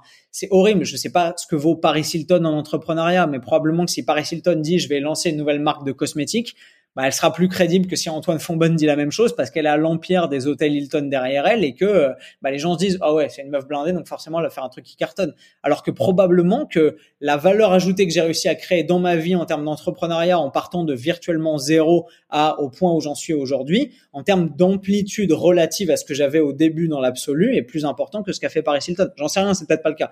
Je juge pas cette fille euh, qui s'en est pris en plus plein la gueule par les médias pendant des années et qui, est, qui a certainement un super fond, je sais pas. Mais tu vois ce que je veux dire, les gens ne considèrent que, pas, que la, ou peut-être pas, ne considèrent que la valeur absolue, ne considèrent que, ah bah, qui est en droit d'ouvrir sa gueule. Mais en fait, ils considèrent pas le fait que primo, tu peux arriver à être parfaitement crédible simplement parce que tu as réussi. Je veux dire, c'est con, mais, mais un mec qui est, euh, je sais pas moi, autiste et qui a énormément de difficultés à s'exprimer euh, en public, à parler, à articuler un raisonnement logique pour pouvoir le transmettre aux gens, etc. Et qui, au prix d'efforts insurmontables, arrive à faire une conférence, à faire une prise de parole en public, etc bah, même s'il est peut-être moins bon que moi à l'oral, il est moins bon orateur, il sera moins percutant, il sera moins convaincant, etc. Bah, dans l'absolu, il a infiniment plus de mérite et il a su développer des compétences pour pouvoir arriver là où il en est, bien meilleur que si moi demain je monte sur la scène de TED Talk et que je vais faire un TED Talk qui est un exercice qui probablement me demanderait pas un effort et une quantité de travail insurmontable, tu vois. Et pourtant, on va se dire quoi? On va se dire ah ce mec est vachement bien, il parle super bien, il est hyper convaincant, franchement j'adore l'écouter. Alors que le pauvre mec qui sera parti de moins 15 et qui aura mis des années à arriver à un niveau à peu près convaincant, bah, personne n'ira se pencher sur euh, la quantité de travail qu'il a accompli et tout ce qu'il a dû faire pour en arriver là, parce que les gens sont cruels et que les gens ils jugent simplement bah, au faciès, à la gueule, au résultat final et à ce qu'ils ont envie de voir, parce qu'ils ont envie de voir des gens qui les sortent de leur marasme et de leur médiocrité intellectuelle, et ils n'ont pas envie de voir des gens qui sont comme eux, qui galèrent et qui finalement arrivent à faire un truc un peu au-dessus de la moyenne, tu vois. Mais ça dépend quel type de personne et ça dépend ce que tu as envie de voir et de consommer comme type de contenu. Si tout ce que tu veux consommer, c'est des trucs de gens qui ont des destinées qui te font rêver parce que déjà à l'origine, ils avaient des génétiques ou des, ou des bagages ou des capitaux sociaux, pour reprendre les expressions de Bourdieu, euh, incroyables, bah ok, à ce moment-là, on lit juste les, les, les récits de vie, euh, enfin je sais pas, euh, Homère, l'Iliade, l'Odyssée et, et les autobiographies de, de Bill Gates et puis voilà, on est bien, tu vois. C'est un peu, ça me paraît un peu simpliste juste, mais. Non, non, ok. Mais c'est intéressant et tu vois ça là, tu. Bon, ok, t'as as, un certain recul, ça fait longtemps que t'es dans le, le truc, tout ça. Euh, est-ce que tu penses que t'as cette capacité de réfléchir aussi? Il y en a qui peuvent se faire un peu, euh, euh, tu vois, à ta place. avec toutes les, les critiques que tu as pu recevoir, que tu peux recevoir, je sais pas moi comment ça se passe. si j'imagine que ça rage forcément. Tu m'as parlé un peu de, de, du fitness que t'étais pas considéré comme quelqu'un dans le fitness, mais moi je considère un petit peu quand même parce que tu as quand même une plastique, euh, tu il y a les conseils qui vont avec, il y, a, le lifestyle qui va bien tout ça. Est-ce que parce que là tout va bien, mais t'as arrêté Instagram, t'es revenu dessus. D'ailleurs, je me suis dit tiens, euh, quand t'es revenu parce que je t'ai suivi pendant un petit moment sur quelques stories. J'ai regardé un petit peu tout ça il y a quelques il y a quelques mois, je regardais un peu les, les stories, t'étais parti, t'étais revenu, je me dis putain pour quelqu'un qui qui était parti, t'es revenu en force hein. C'est que tu disais tout à l'heure que tu mettais pas tout le temps des stories. Moi je trouve que t'en mets beaucoup, euh, chose que je ne moi je ne fais pas à titre personnel parce que parce que je le fais pas, je suis pas je suis pas dans ce j'ai pas voilà, j'ai pas la communauté moi perso euh, et puis sur le podcast non plus. Sur le podcast, je mets juste des stories, je repartage des stories ou je fais quelques petits trucs sur le euh, pour le podcast. Mais il n'y a pas une, une forme de addiction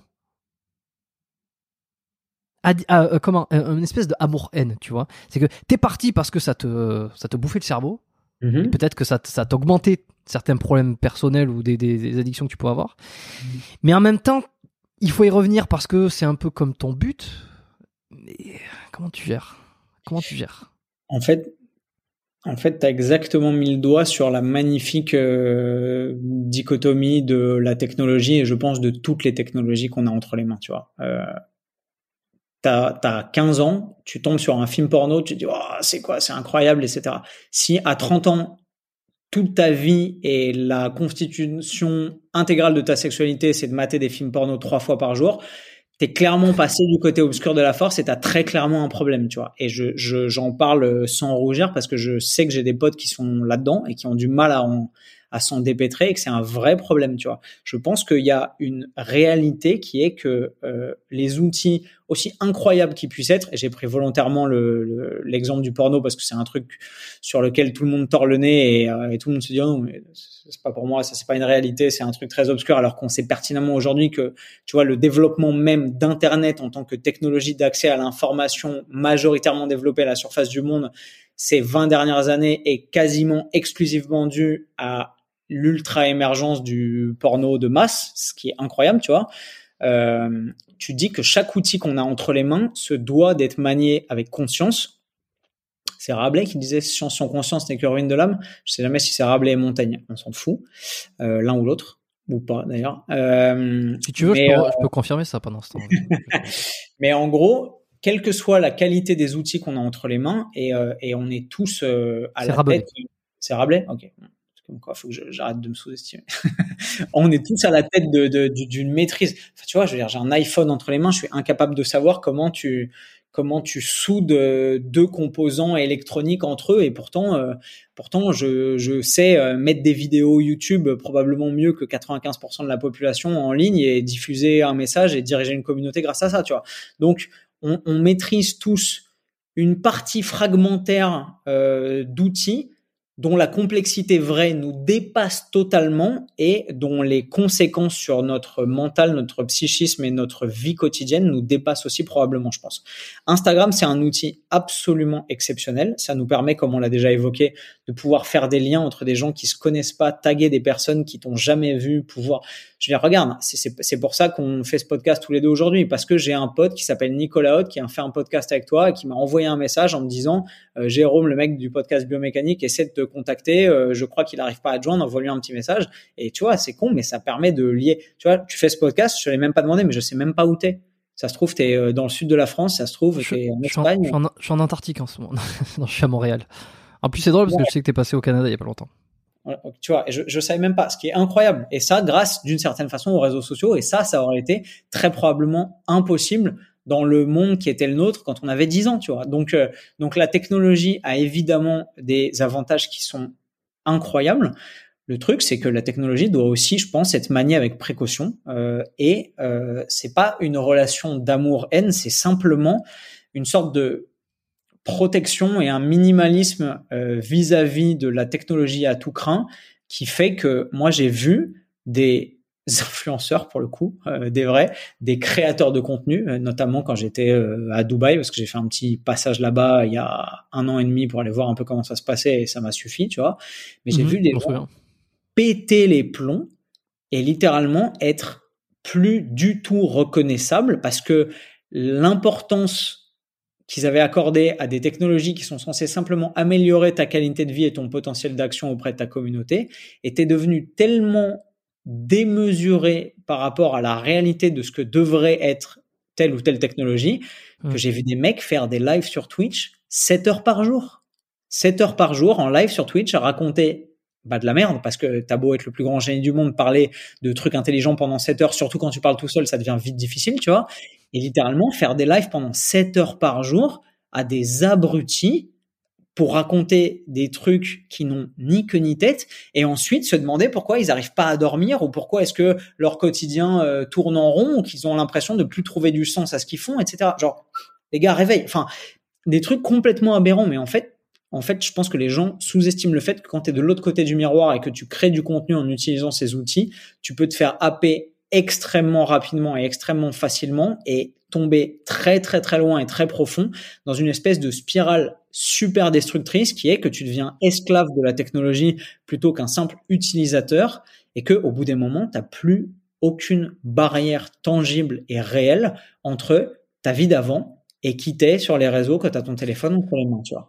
Mais toi, ça, ça, a été quoi les conséquences sur toi? Les conséquences euh, concrètes? Les conséquences, c'est que déjà, je commençais à avoir des angoisses sous-jacentes de me dire, OK, si un jour je me réveille et que j'ai plus YouTube ou que j'ai plus Instagram, parce que la plateforme disparaît, parce que Elon Musk rachète Instagram et qui décide de la dissoudre et d'en faire euh, un fonds de pension pour, euh, pour les ours en Antarctique, on fait quoi, tu vois? Genre, c'est con, mais tu sais que ces trucs-là, Qu'est-ce que tu dis Je dis, il fera jamais ça. il, il a déjà racheté Twitter et à mon avis, il va devenir le maître du monde. Les mecs qui doivent être en train de pétocher parce qu'ils se disent, oula, les règles vont probablement changer, tu vois. Et en vrai, et en vrai, on n'est pas à l'abri que les règles changent, même si ce statu quo se maintient et que les mecs ont intérêt à maintenir des trucs qui marchent de la façon dont ils marchent. Mais on n'est pas à l'abri que du jour au lendemain, je sais pas moi, tu vois, genre IGTV, les IGTV, ça n'existe plus. Ça s'est lancé en 2018, je crois. Maintenant, tu fais des... Regarde Vine, tu vois, genre, t'étais un Viner, il y a des mecs qui ont fait des millions d'abonnés sur Vine et qui du jour au lendemain sont tombés dans la dépression la plus profonde parce que Vine a disparu, tu vois. Ensuite, ça a été euh, ça a été Musically qui est devenu finalement TikTok et il y a pas mal de mecs qui ont réussi, Nana à transitionner, etc.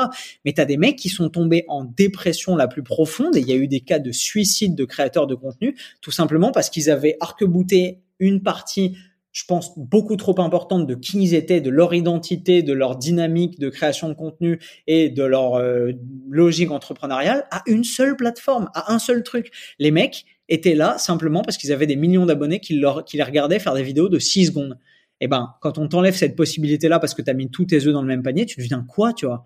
Et ça, ça me fait flipper. Genre, il y a cette partie d'angoisse de, ok, là, aujourd'hui, tu es à la tête de ce que tu fais et tu es heureux dans ta vie avec un équilibre qui te satisfait parce que tu as des outils qui marchent et que tu sais t'en servir. Si demain les règles changent, tu fais comment? Et je suis content de savoir faire autre chose et d'avoir été journaliste avant et de savoir structurer un propos et d'être capable de prendre la parole en public, etc. Parce que je me dis toujours dans un coin de ma tête, si un jour ça disparaît, bah, j'aurai d'autres armes en fait. Je saurais faire autre chose et je pourrais rebondir et les pauvres mmh. mecs qui ont monté euh, leur crédibilité et leur euh, communauté de A à Z sur leur physique et euh, un seul médium, bah bon courage le jour où ça va potentiellement disparaître. Je leur souhaite pas, mais tu vois, je pense que la capacité d'adaptation et la flexibilité de qui tu es au sens de comment tu peux te donner à voir aux autres et comment tu peux interagir avec le monde et maîtriser les technologies les unes après les autres, bah c'est un présupposé et un prérequis essentiel à la réussite dans un monde qui évolue aussi vite que celui d'aujourd'hui, tu vois. Genre, je suis désolé, mais tu faisais du marketing par Minitel il y a 30 ans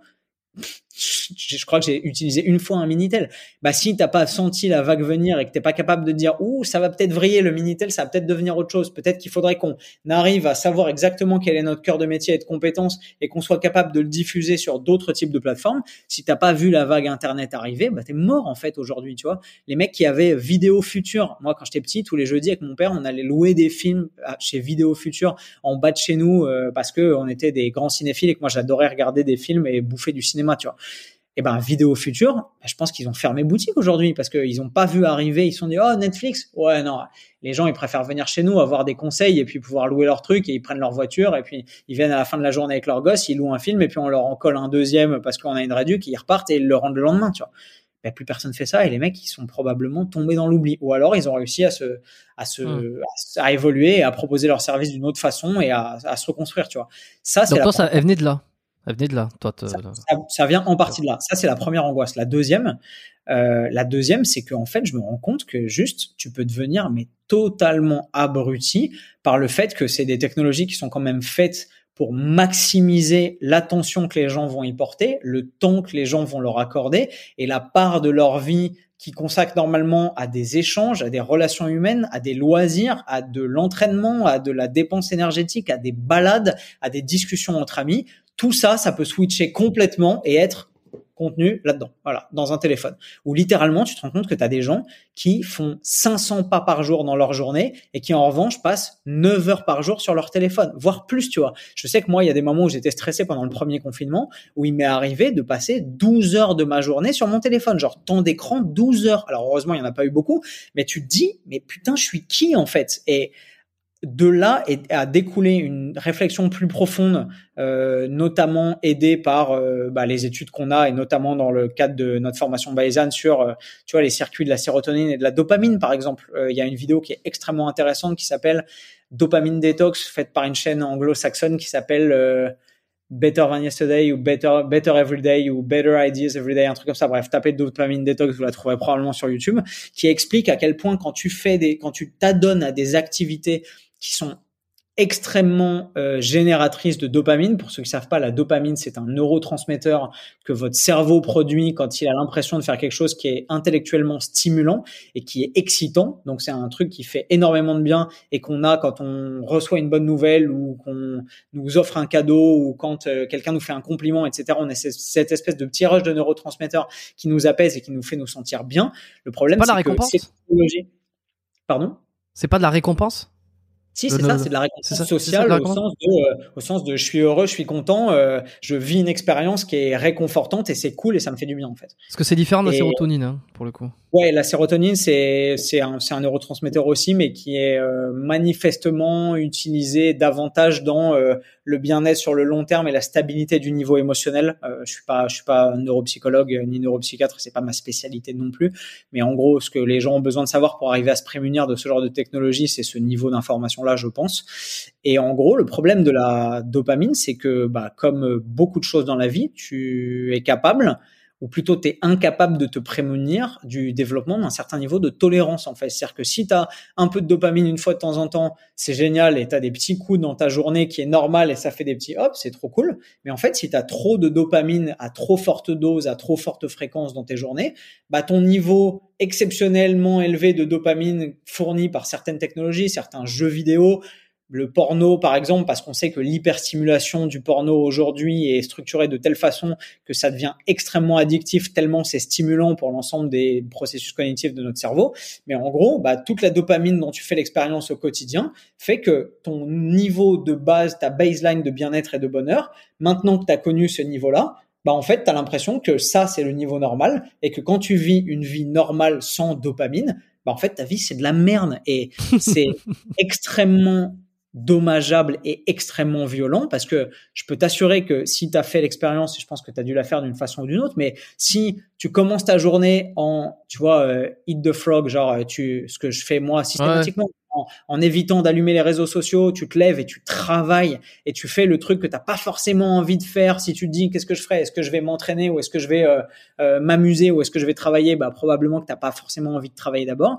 Mais si tu commences à t'enquiller trois ou quatre heures de travail dans la journée avant de faire quoi que ce soit d'autre et qu'ensuite tu vas t'entraîner ou ensuite tu vas t'amuser ou ensuite tu vas sur les réseaux sociaux, bah bizarrement tu as infiniment plus de satisfaction dans le cadre de ta journée pour le niveau absolu et global de ce que l'ensemble de ta satisfaction de toutes tes activités quotidiennes te rapporte, plutôt que si tu te dis, OK, je me lève, je fais deux heures de réseaux sociaux et après, je vois ce que j'ai envie de faire je peux t'assurer que tu n'auras pas envie de, de, de, remplir ta feuille d'imposition, de gérer ta comptabilité, de travailler sur un truc qui te casse les couilles, de mettre le nez dans du matériau de recherche euh, en anglais difficile, assez abscon, profond et qui demande beaucoup de concentration, parce que c'est pas possible en fait. C'est pas comme ça qu'on est qu'on est qu'on est conçu, que le cerveau marche. Et à partir du moment où tu donnes trop de dopamine au cerveau, ben, au bout d'un moment, ça marche plus et tu, tu deviens incapable déjà de te concentrer sur des trucs qui demandent un certain niveau d'investissement, de processus cognitif un peu profond et euh, de, concentration. Et surtout, deuxièmement, tu es incapable d'être heureux avec ce qui te reste parce que le reste, as l'impression que c'est de la merde. Et euh, je veux pas euh, faire l'offense aux gens de reprendre euh, l'expérience sur les rats euh, avec laquelle on a réussi à se rendre compte de ça. Mais littéralement, si tu donnes un petit levier aux rats euh, sur lequel ils peuvent appuyer et en fait ça leur envoie un shoot de dopamine dans le cerveau via la construction et euh, le, le, le, lien d'un système, euh, tu vois, euh, électrique qui arrive directement à stimuler certaines parties de leur lobe temporaux, de leur cerveau, etc. Et ben les rats, littéralement, ils se laissent crever de faim parce qu'ils passent leur journée à appuyer sur le levier parce que ça devient tellement addictif et tu développes une telle tolérance qu'il t'en faut de plus en plus pour arriver au même niveau de bonheur. Et tu arrives à des gens qui font des lives de 8 heures sur Twitch et qui se demandent pourquoi leur vie c'est de la merde en fait. Et c'est là, c'est exactement la même chose que quand tu fais des des des euh, des food non comment euh, des, des, calories des calories challenge et que tu fais 100 200 000 vues derrière euh, ça ça pas ça ça déglingue pas ça hein, quand alors, tu fais ça. en termes physiologiques ou en termes de, de, rétroaction, de récompense sociale Non, de... Bah de, récompense, et on voit, on voit que c'est le même système, donc ça peut être dangereux. Mais non, je parle là pour le coup des calories challenge quand tu as fait ça... je pense que ça peut euh, je pense qu'il y a certains moments où je l'ai fait, où j'étais euh, probablement dans un équilibre nutritionnel un peu plus fragile que je le suis aujourd'hui, où je suis énormément de revenus, tout ça. et probablement aussi parce que j'ai arrêté de faire ce genre de conneries. Euh, mais clairement, euh, si tu as tendance à avoir une personnalité un peu addictive, ça peut être extrêmement dangereux. Parce qu'en fait, il y a un truc que les cas. gens qui est un peu mon cas, ouais, probablement, euh, qui est un truc que les gens sous-estiment, c'est qu'il y a un système d'entraînement de la faim, en fait. C'est-à-dire que si tu as l'habitude de manger 2500 kilocalories par jour réparties sur trois repas et que tu te fais des repas de 8 ou 900 cales tranquilles, que tu arrives à satiété avec ça, que ça te convient, que ça te comble, que tu arrives à avoir du plaisir, de l'équilibre et en même temps des résultats grâce à ta nutrition, génial. Puis un jour, tu t'envoies 10 000 calories dans la journée avec des donuts, euh, des biscuits, des bonbons, etc et le lendemain, tu te dis, attends, je suis censé revenir à ce que je faisais avant-hier, c'est-à-dire bouffer 2500 calories de légumes, de protéines de bonne qualité, d'aliments entiers non transformés, alors que mon cerveau, là, il a compris ce que c'était que de bouffer 12 euh, donuts d'un coup et que c'est incroyable, parce qu'on va pas se mentir. C'est incroyable. C'est-à-dire que l'industrialisation et le niveau d'industrialisation et de modification industrielle de l'alimentation aujourd'hui est probablement, tu vois, genre, aussi développé que le niveau de, de, de, minutie qui est investi dans le développement des technologies comme les réseaux sociaux. Je pense que les mecs qui bossent chez Kraft, chez euh, M&M's, etc., dans l'ensemble de ces grands groupes agroalimentaires, savent à peu près aussi bien que les mecs qui ont créé Instagram, Twitter, Facebook, YouTube, etc., ce qu'on a besoin de consommer pour pouvoir être totalement accro et à quel point on a besoin de le consommer d'une façon extrêmement particulière pour pouvoir ne plus jamais s'en passer en fait. Donc euh, ça veut pas dire ne me faites pas dire ce que je n'ai pas dit, ça veut pas dire qu'il faut diaboliser l'alimentation transformée et surtout euh, faire la guerre à, l'industrialisation de masse et que c'est horrible. Je pense que c'est comme tout. Ça veut dire que tu peux regarder du porno une fois de temps en temps si ça t'amuse. Tu peux aller manger chez McDo une fois de temps en temps si ça t'amuse. Tu peux euh, passer deux heures sur Instagram une fois de temps en temps si ça t'amuse parce que tu es fatigué, que ça te détend, que tu as besoin de lâcher un peu mmh. prise, etc mais ça ne veut pas dire que ça doit devenir la norme, ça ne veut pas dire qu'il faut devenir esclave de ces technologies et ça ne veut pas dire qu'il faut se laisser aller à la voie de la facilité au point où ce qui devrait être exceptionnel et une sorte de récompense pour avoir bien travaillé, été productif ou avoir mangé comme il faut et te faire un petit plaisir de temps en temps parce que c'est cool de casser un peu la routine, doit devenir la norme et que tu dois complètement t'oublier dans l'utilisation de ces technologies qui doivent améliorer la qualité de vie plutôt que la détruire. Parfait. Ce qui fait que tu essaies d'avoir pris du recul sur ces derniers temps. Voilà. Bon. De ce que tu peux, de ce qu'on peut. Mais euh, c'est ton métier aussi. Donc euh, c'est pas pour, Enfin, ton métier. Pas forcément toujours facile non plus. Euh, tu peux pas arrêter complètement. Il y a ça aussi. Il y a ça aussi. tu vois, il y a ce fantasme qui est que j'aimerais pouvoir être totalement émancipé de ça quand j'en ai envie. C'est-à-dire que j'aime diffuser du contenu, j'aime créer du contenu, j'aime interagir avec les gens. Mais j'aime aussi pouvoir euh, entretenir l'idée que si je veux me barrer euh, six jours pour aller faire le Kilimanjaro, je peux, tu vois. Hum. Et de fait, bah oui, tu peux, mais ça a un coût. Ça, le coût, c'est que euh, tu entretenu toi-même par l'angoisse de ah mais si j'arrête de communiquer, peut-être que l'algorithme va faire que mes vidéos vont être moins vues peut-être. Ah, peut-être que si j'arrête de mettre des posts non-stop et des stories, peut-être que quand je vais revenir, euh, ah, je vais prendre la punition de l'algorithme et que mes stories vont être moins vues. Et que je vais disparaître dans le néant et que finalement c'est la prophétie autoréalisatrice, quoi. Ouais, on a toujours un peu, je crois que tu sais, on est tous, euh, on est tous humains et on a tous envie de, bah, d'avoir nos besoins psychologiques profonds qui sont euh, satisfaits et d'avoir de l'amour et de l'attention et d'avoir une place dans la tête et le cœur des gens et de se dire que, bah, que ce qu'on fait compte un peu pour les autres et qu'on n'est pas juste là pour euh, vivre, faire des trucs absurdes et mourir dans l'oubli le plus crasse et le plus total, tu vois. Euh. et, tiens, d'ailleurs, je vais faire un pont avec un truc que je m'ai noté, c'est que tu as une grosse communauté, tu as, beaucoup d'abonnés, et en dehors de ça, tu as pas mal voyagé aussi, tu as eu une petite période de, nomadisme digital, hein, quand tu étais mhm. en Thaïlande, ou même là, quand tu es parti plus récemment en Espagne, il y a ce côté de, bon, ben, tu as ton, ton travail sur l'ordinateur, en gros, donc tu peux être euh, un peu n'importe où, et puis tu as, testé Dubaï aussi, qui t'a pas plu pas autant que tu le pensais. Euh, c'est pas un peu difficile, tu vois, si on revient sur. Euh, c'est une espèce de. C'est pour ça qu'il y a l'amour-haine, je disais ça tout à l'heure, mais il y a comme une malédiction aussi. Euh, parce qu'à chaque fois que tu. C'est génial de pouvoir changer, d'avoir cette liberté-là. Mais il faut se reconstruire des amis à chaque fois. Quand tu voyages, quand tu bouges, t'es tout seul. Tu vois, il y a un peu ce fantasme. Je l'ai pas vécu en tant que nomade digital, mais je le perçois. Et, c'est pour ça que j'aime bien avoir justement à percevoir les choses, les difficultés avant de les, voir entre guillemets, tu vois, sur des gens qui l'ont, qui ont atteint l'objectif. Mais j'arrive à m'imaginer le, faux, euh, le faux paradis que euh, de- d'être nomade digital parce que finalement t'es es plus seul que jamais. Et toi t'as cette communauté en ligne là.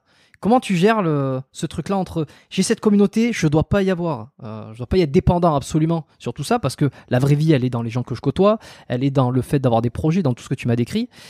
Mais en même temps, euh, tu vois, quand tu fais une story, euh, il y a peut-être 10-15 messages qui te répondent putain t'es super Antoine et quand t'es dans la vraie vie, il y a peut-être pas autant de gens qui, que- surtout quand tu voyages et que tu connais pas.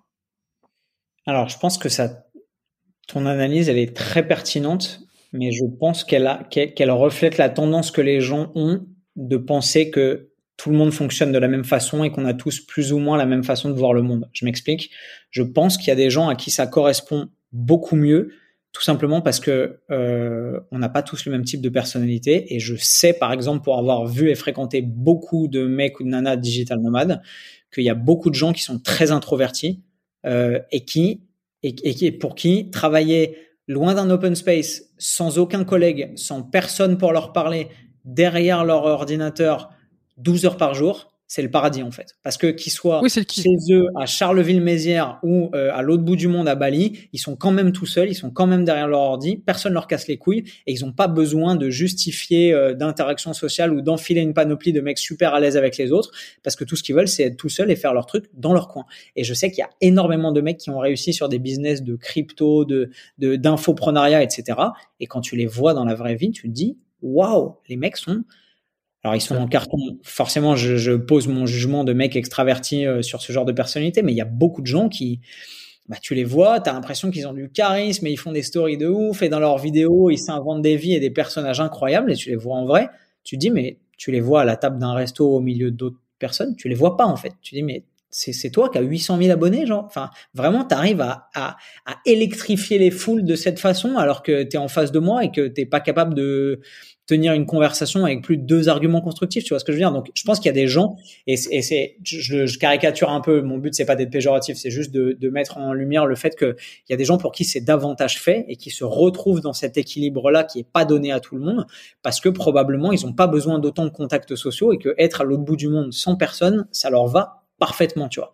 Euh, je sais que probablement Meno est comme ça, par exemple, tu vois. Je sais qu'il est, euh, de par la nature de sa personnalité, il est, il est extrêmement solitaire et que juste euh, diriger ses équipes en envoyant des mails à 4 heures du mat et être tout seul derrière son ordinateur 8 heures par jour, mais c'est son kiff absolu, tu vois. Euh, c'est pas le cas de tout le monde et probablement des gens qui sont peut-être un petit peu plus extravertis ou qui en tout cas se nourrissent un petit peu plus d'échanges et d'interactions sociales pour pouvoir euh, avoir l'impression d'exister davantage, pour pouvoir tirer leur recherche, euh, leur pardon des autres et euh, et euh, échanger davantage et se sentir davantage vivant. Il y a des gens pour qui c'est plus difficile. Moi, euh, je sais parce que j'ai appris à me connaître euh, en vieillissant, mais je sais que je suis davantage extraverti qu'introverti, et ça, je pense que ça aura échappé à personne. Mais paradoxalement, euh, je sais aussi que j'arrive à me à subvenir à mes besoins sociaux avec un paradoxalement un cercle social assez restreint. Tu vois, c'est-à-dire que euh, être à l'autre bout du monde et pouvoir être avec ma meuf euh, ou avoir mon meilleur ami au téléphone une fois tous les deux jours, ou pouvoir avoir mes parents au téléphone tous les cinq, six jours, ou pouvoir échanger sur des niveaux profonds avec des amis à moi par message ou par mail, etc. Ça peut me suffire, tu vois. J'ai pas nécessairement besoin d'être dans un endroit comme Dubaï où tout le monde est là, où tout le monde euh, se tape dans le dos, où tout le monde fait des trucs et sans arrêt à faire des entraînements à plusieurs et des soirées à plusieurs et des sorties à plusieurs, etc.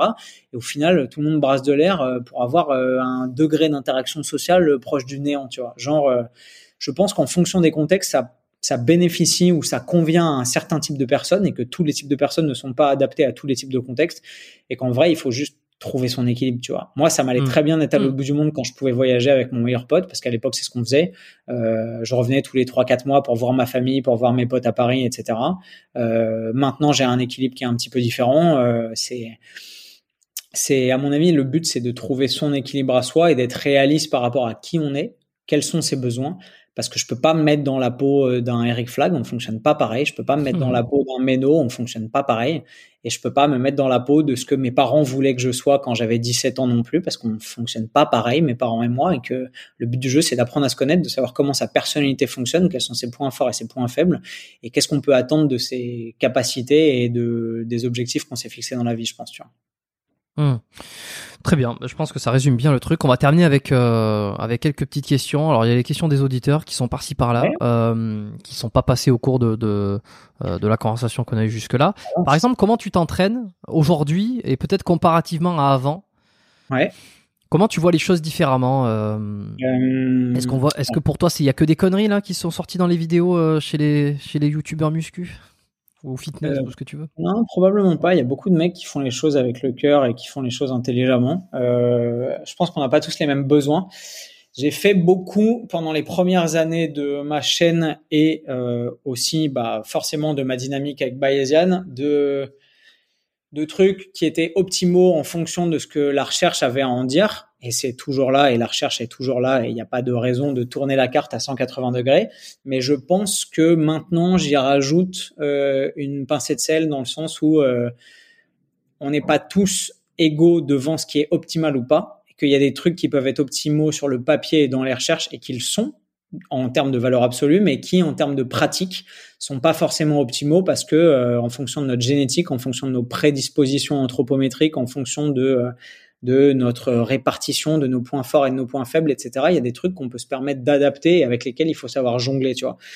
Euh, je me suis rendu compte, après avoir eu des blessures au niveau des articulations en 2018, etc., que continuer à appliquer les choses optimales que je savais faire sans prendre en compte que peut-être, même si je savais faire les choses optimales, j'avais pas les prérequis nécessaires, notamment en termes de mobilité articulaire sur tel ou tel type de pattern ou tel ou tel type de mouvement, bah, c'était pas inconciliable, tu vois. Je pouvais à la fois savoir comment générer une hypertrophie maximum et un développement de la force maximum, tout en n'étant pas capable à un instant T de d'avoir euh, mes capsules articulaires au niveau de mes genoux qui bougent correctement pour pouvoir encaisser ce que j'étais capable de mettre en place, tu vois. Et ça, il m'a fallu une, une une période de deuil un peu et une espèce de période de retour réflexif et de prise en, considération de tout ça où je me disais waouh mais attends en fait j'ai le droit de de de, de maîtriser peut-être la science de l'entraînement euh, mieux que beaucoup de gens et en même temps d'avoir peut-être un bassin qui bouge pas forcément très bien tu vois. C'est pas parce que je suis euh, euh, peut-être au sommet de la chaîne alimentaire du fitness evidence based français en tout cas que euh, que je peux pas avoir un butt wink et euh, et une sacroiliaque qui bouge pas forcément pas bien et qui va nécessiter du travail en amont pour pouvoir faire que je vais pouvoir développer cette mobilité et cette capacité à faire les choses mieux tu vois au début je le niais parce que je me disais mais je pense que c'était par insécurité je me disais mais c'est une faiblesse si je suis capable de coacher à la perfection un squat euh, mais que moi, bah, mon anatomie fait que euh, le squat, ça me correspond pas forcément très bien parce que je bouge pas bien. Bah, en fait, il faut que je continue à m'obstiner à faire du squat parce que ça va rentrer, tu vois. Mais non, en fait, ce qui, ce qui suffisait que je fasse, c'était que je développe la capacité de mon corps à maîtriser les prérequis, notamment en termes de mobilité, notamment en termes de, de capacité ostéo-articulaire, pour pouvoir arriver à mettre en place ce genre de schéma et optimiser ce genre de performance, notamment, tu vois. Je pense que j'ai beaucoup revu la donne euh, en, en, changeant vraiment la façon dont le prisme euh, s'imposait à moi de euh, euh, voilà comment on programme un entraînement optimal, voilà comment on développe la force de façon optimale et comment on crée de l'hypertrophie, à de quoi tu as besoin à un instant T, à quel niveau t'en es en termes de mobilité, en termes de, de, de, de, capacité à bouger, à recruter des tissus, à, à créer des schémas moteurs, etc. Ok, en fonction de ça, qu'est-ce qu'on peut implémenter pour optimiser les choses en fonction de ton niveau et de ta pratique, tu vois. Et donc aujourd'hui, je m'entraîne beaucoup plus. Euh, j'ai énormément négligé la mobilité à l'époque parce que je pense le, la réalité de ce qu'on mettait derrière le terme mobilité euh, me paraissait totalement abracadabrantesque, ouais, bien vu, euh, de mecs qui faisaient des trucs sur des rouleaux de massage en pensant qu'ils faisaient de la mobilité, euh, de mecs, enfin des, des, des trucs euh, super réducteurs. Je me disais ouais bon bah ok c'est pas pour moi. Alors qu'en fait quand tu tombes sur des gens intelligents qui font les choses intelligemment, tu te rends compte que bah, le développement de la mobilité et des prérequis articulaires, par exemple, c'est extrêmement intéressant, c'est passionnant, il y a énormément de trucs à faire sur lesquels travailler et littéralement, tu peux consacrer toute une vie à faire de l'entraînement interne et de l'optimisation des capacités fonctionnelles articulaires, tu vois. Euh, et donc, j'inclus, par exemple, dans mon training aujourd'hui, beaucoup plus de ça. Euh, et beaucoup plus de, vois, de considération pour la longévité, pour un peu de prophylaxie, la capacité de mouvement ouais, de la prophylaxie et même du développement de tout ce que le fitness mondial refuse de voir. Parce que quand tu écoutes, enfin, je suis désolé, mais moi, enfin, le, j'ai l'impression qu'il y a une espèce de, d'aveuglement vis-à-vis de ces patterns et que les gens refusent de le voir. Mais quand tu écoutes les sportifs de haut niveau, quand tu écoutes les mecs et les nanas qui ont été en pleine gloire ou en pleine maîtrise, tu vois, genre, je sais pas si c'est son cas, mais je regardais une interview de Ragnar le Breton, qui est un humoriste euh, Mhm. qui a pas mal percé à la faveur du confinement et tout. Je savais pas, mais le mec était basketteur professionnel. Pro, avant. ouais. Et le début de son interview, c'est bon, je jouais au basket en pro et puis j'ai commencé à avoir des soucis et puis franchement, c'était dur sur les articulations, j'ai eu des blessures et tout et donc j'ai été obligé d'arrêter. Mais en fait, le nombre de fois où j'ai entendu des mecs qui avaient probablement des avenirs radieux dans des sports ou dans des domaines d'exercice ou d'activité ou même des domaines de, ou même des compétences de bien-être, parce que probablement que s'il jouait au basket en pro, c'est qu'il aimait jouer au basket et qu'il aurait aimé pouvoir y jouer toute sa vie, mais qui ont été arrêtés en pleine ascension et en pleine gloire comme euh, Icar qui se brûle les ailes en se rapprochant trop du soleil à cause de blessures ou à cause de limites articulaires. Mais j'en entends des milliers et littéralement, t'entends plus d'histoires comme ça que de gens qui te disent ou bah non, j'ai fait une carrière je suis devenu Michael Jordan parce que j'ai jamais eu aucun problème aux articulations ou euh, bah j'ai eu quelques problèmes mais bah c'est passé, j'ai réussi à contourner le truc et puis finalement j'ai réussi à créer et à mettre en œuvre la carrière que tout le monde connaît t'entends littéralement 15 fois plus de bah, j'ai eu des blessures et j'ai dû arrêter ou alors j'ai continué à serrer les dents et je suis allé au bout mais j'ai eu mal à tel et tel et tel endroit toute ma vie. C'est pas normal, tu vois. Et du coup, bah, je commence à euh, petit à petit et doucement et dans la mesure du temps que j'ai à y accorder, à accorder plus de temps et plus de place à mon quotidien euh, et euh, dans l'ensemble de la structure de mon entraînement à ce genre de problématiques. Et ça fait un bien fou parce que juste, bah, je commence à rebouger comme quand j'avais 25 ans, bizarrement, parce que j'avais aussi accepté probablement dans l'idée que bah, c'est une fatalité et que ouais, j'ai des petites articulations pas très solides et peut-être que la force et le bodybuilding c'est pas fait pour moi et puis je vieillis, tu vois, j'ai 32 ans donc faut arrêter les conneries. Et en fait tout ça c'est de la merde, tout ça c'est des croyances limitantes parce que c'est des gens qui savent pas faire les choses et qui se disent que forcément ils sont condamnés au bout d'un moment parce que tu as une durée de vie utile et que tout le monde fait les choses pareilles et que ça serait s'il y avait moyen de s'en prémunir, tu vois. Et tu vois, c'est marrant parce que ça me fait penser à, à c'était une, une thématique que j'avais abordée avec euh, Geoffroy, pardon, de journée de, des doubles dragons workout, peut-être que tu connais Non, euh, ces deux, qui disait, qui justement, il avait cette approche où il disait, euh, euh, mais aujourd'hui tout le monde évite la blessure, euh, tout le monde veut éviter. Alors c'était dans le podcast que j'avais enregistré- que j'avais enregistré avec lui, hein, c'était le, euh, je donne le numéro pour ceux qui voudront aller l'écouter, c'est le 118. Euh, Double Dragon, c'est marrant, je jouais à Double Dragon quand j'étais petit, le nom est marrant. Ouais, les deux. euh, euh, j'ai reçu les deux des doubles dragons quand ils sont épisodes. Ben, je les laisserai les, je les laisserai euh, euh, dans les, notes de l'épisode pour ceux qui euh, allaient cliquer dessus. Et il disait ouais, aujourd'hui euh, tout le monde veut empêcher la blessure, faut pas froisser son ton t-shirt, etc. Alors que euh, la blessure, elle fait partie de l'entraînement. Elle fait partie du truc. Il faut limite. Et il disait ça. Bon, c'est un peu provocateur aussi. C'est un kiff de se blesser. Alors tu vois, c'est toujours les discours. euh, euh, mais la vie, la vie est faite comme ça. La vie, la vie est faite de, de, contre-discours, de discours antagonistes. Je te comprends autant parce que je suis aussi dans cette euh, dans ces démarches. Je suis ostéo, donc euh, je suis dans ces- et puis le podcast est, dans cette lignée d'éviter de se blesser, de mieux se comprendre, de faire mieux, de progresser. Évidemment qu'on progresse mieux si on le fait en bonne santé. Et en même temps, il y a quand même ce discours de ça fait partie de la vie, c'est un kiff de se blesser. C'est- si t'y vas pas, il se passera rien aussi.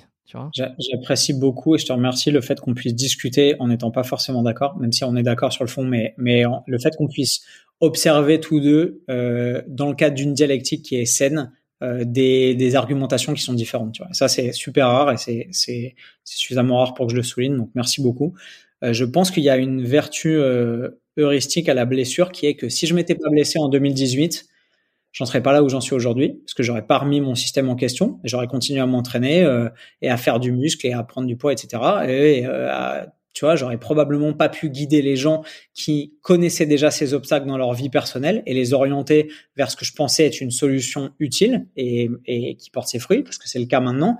Euh, je pense que j'aurais probablement pas connu ces limites-là et que peut-être que si j'avais commencé à avoir des douleurs, mais pas forcément super trop handicapantes, j'aurais pu continuer à me voiler la face longtemps. Et plus le temps aurait passé où j'aurais réussi à avoir des résultats malgré tout, plus ça m'aurait invité à m'enfoncer dans ma propre dynamique de conviction, de me dire, bah non, ça fait dix ans que je fais du muscle, pourquoi ça marcherait pas Parce que ça finit par plus marcher maintenant? Et le fait d'avoir eu cette barrière relativement tôt dans mon parcours, de me dire, oula, attends, j'ai progressé pendant trois ans, quatre ans de façon énorme, et là maintenant ça s'arrête et j'y arrive plus, qu'est-ce qui se passe? Peut-être qu'il y a un changement de paradigme qui est nécessaire, tu vois? Je pense que ça, c'est une des vertus de la blessure, c'est de te montrer que peut-être le système que tu avais mis en place est bien, mais peut-être qu'il mérite d'être amélioré, peut-être qu'il mérite d'être nuancé, peut-être qu'il mérite mmh. de te faire prendre conscience que tu n'avais pas les prérequis sur certains trucs et que tu es parti bille en tête pour vouloir faire des overhead squats alors que tu pas assez de dorsiflexion de cheville et qu'il y a une raison pour laquelle tu peux pas le faire et que le faire comme un débile en mode bah non, j'y arrive, ça marche. Ouais, tu y arrives quand tu as une barre au-dessus de la tête qui t'impose de pouvoir atteindre telle ou telle position. Bah au final, tu es en train de te déglinguer à petit feu et ce que ta cheville est pas capable de faire, c'est ton genou qui va essayer de le compenser et puis ta rotation interne de hanche et ta sacroiliaque, etc. Et que en fait, ça m'a aidé à remettre l'ensemble du système en, en question et pouvoir voir ce qui marchait ou ce qui marchait pas ou ce qui méritait d'être amélioré. Et je pense que là où euh, les mecs que tu as cités de double double dragon ont probablement raison, c'est que je pense qu'il faut pas avoir peur de la blessure. C'est-à-dire qu'on vit dans un monde qui est de plus en plus aseptisé, de plus en plus protecteur, de plus en plus timoré, où, euh, enfin, tu vois des gens qui marchent sur un tapis de course en se tenant au tapis, tu vois. Genre, est-ce que dans la vraie vie, tu marches vraiment au tenant au tapis Non, tu vois, tu sais qu'en termes de biomécanique, c'est un non-sens. Mais pourquoi tu le fais Et pourquoi on le laisse faire Et pourquoi, pourquoi ça se généralise? Parce que les gens le voient et tu dis, ah bah, comme ça, il tombe pas, c'est génial.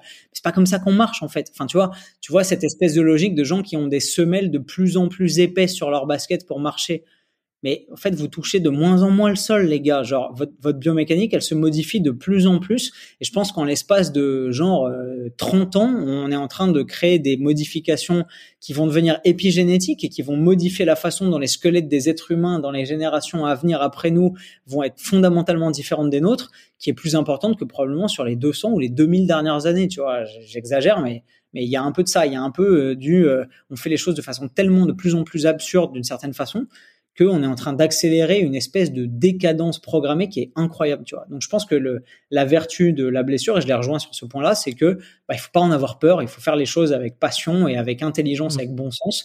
Et oui, bah tu crées une entreprise. Si tu te dis que tu veux jamais être dans le rouge et jamais perdre un employé, jamais perdre un contrat ou jamais te faire escroquer ou jamais faire face à un imprévu et être à deux doigts de déposer le bilan, bah probablement que la démarche entrepreneuriale elle est pas pour toi, tu vois. Si tu veux être sportif de haut niveau et que t'es pas prêt un jour, peut-être à te faire un claquage, peut-être à te faire une entorse, peut-être à te faire une fracture ou peut-être à t'arracher les quadrilles, bah peut-être que c'est pas pour toi, tu vois. Donc euh, hmm. sur ce point, je suis assez d'accord. Non, mais tu vois, moi, c'est ce que j'adore, notamment euh, sur ce podcast, euh, podcast biomécanique. Moi, j'adore ça. C'est que tout est nuance, tout est, tous les propos sont intéressants à, à expliquer. Euh, c'est que l'un a raison et puis tout, et l'autre a raison aussi de sa manière. Et puis, tu vois, on, on vient nuancer tout ça. Il y a pas de vrai, il y a pas de faux. Ça, c'est bien. On m'avait demandé ça, un truc. Est-ce que tu as le plus appris à travers tous ces épisodes? Je pense que une des choses que j'ai le plus appris, je vais, je vais le répéter ici, c'est qu'il n'y a pas de, de vrai absolu, il n'y a pas de faux absolu, il n'y a pas de tout est question d'expérience, de perspective, euh, d'angle, de façon de voir, de, de d'où tu viens aussi, tu vois. Et t'as autant raison que quelqu'un que, que le discours euh, euh, qui paraîtrait inverse, mais tout est à, il y a du oui mais à chaque fois, de toute façon. Il y aura toujours un oui mais. Probablement. C'est pour ça que j'ai beaucoup de mal avec les dogmes, avec les gens qui assènent les choses de façon catégorique et que, tu vois, je, je vais bien, mais je, me, je me soigne. Euh, j'ai pu faire certaines vidéos un peu catégoriques sur des trucs parce que on sait que, bah, en termes scientifiques, euh, enfin, c'est difficile de dire l'inverse, tu vois. Genre, il y a des trucs sur la fenêtre anabolique, sur l'assimilation des protéines, sur, euh, enfin, tu vois, un, un, un, mec qui est médecin et qui me dit, j'en sais rien, moi, les, les protéines c'est mauvais pour la santé. Enfin, on peut débattre, tu vois, on peut, on peut trouver certaines circonstances pour lesquelles peut-être un excès de protéines en cas d'insuffisance rénale ou hépatique serait peut-être un peu mauvais pour la santé de certains sujets.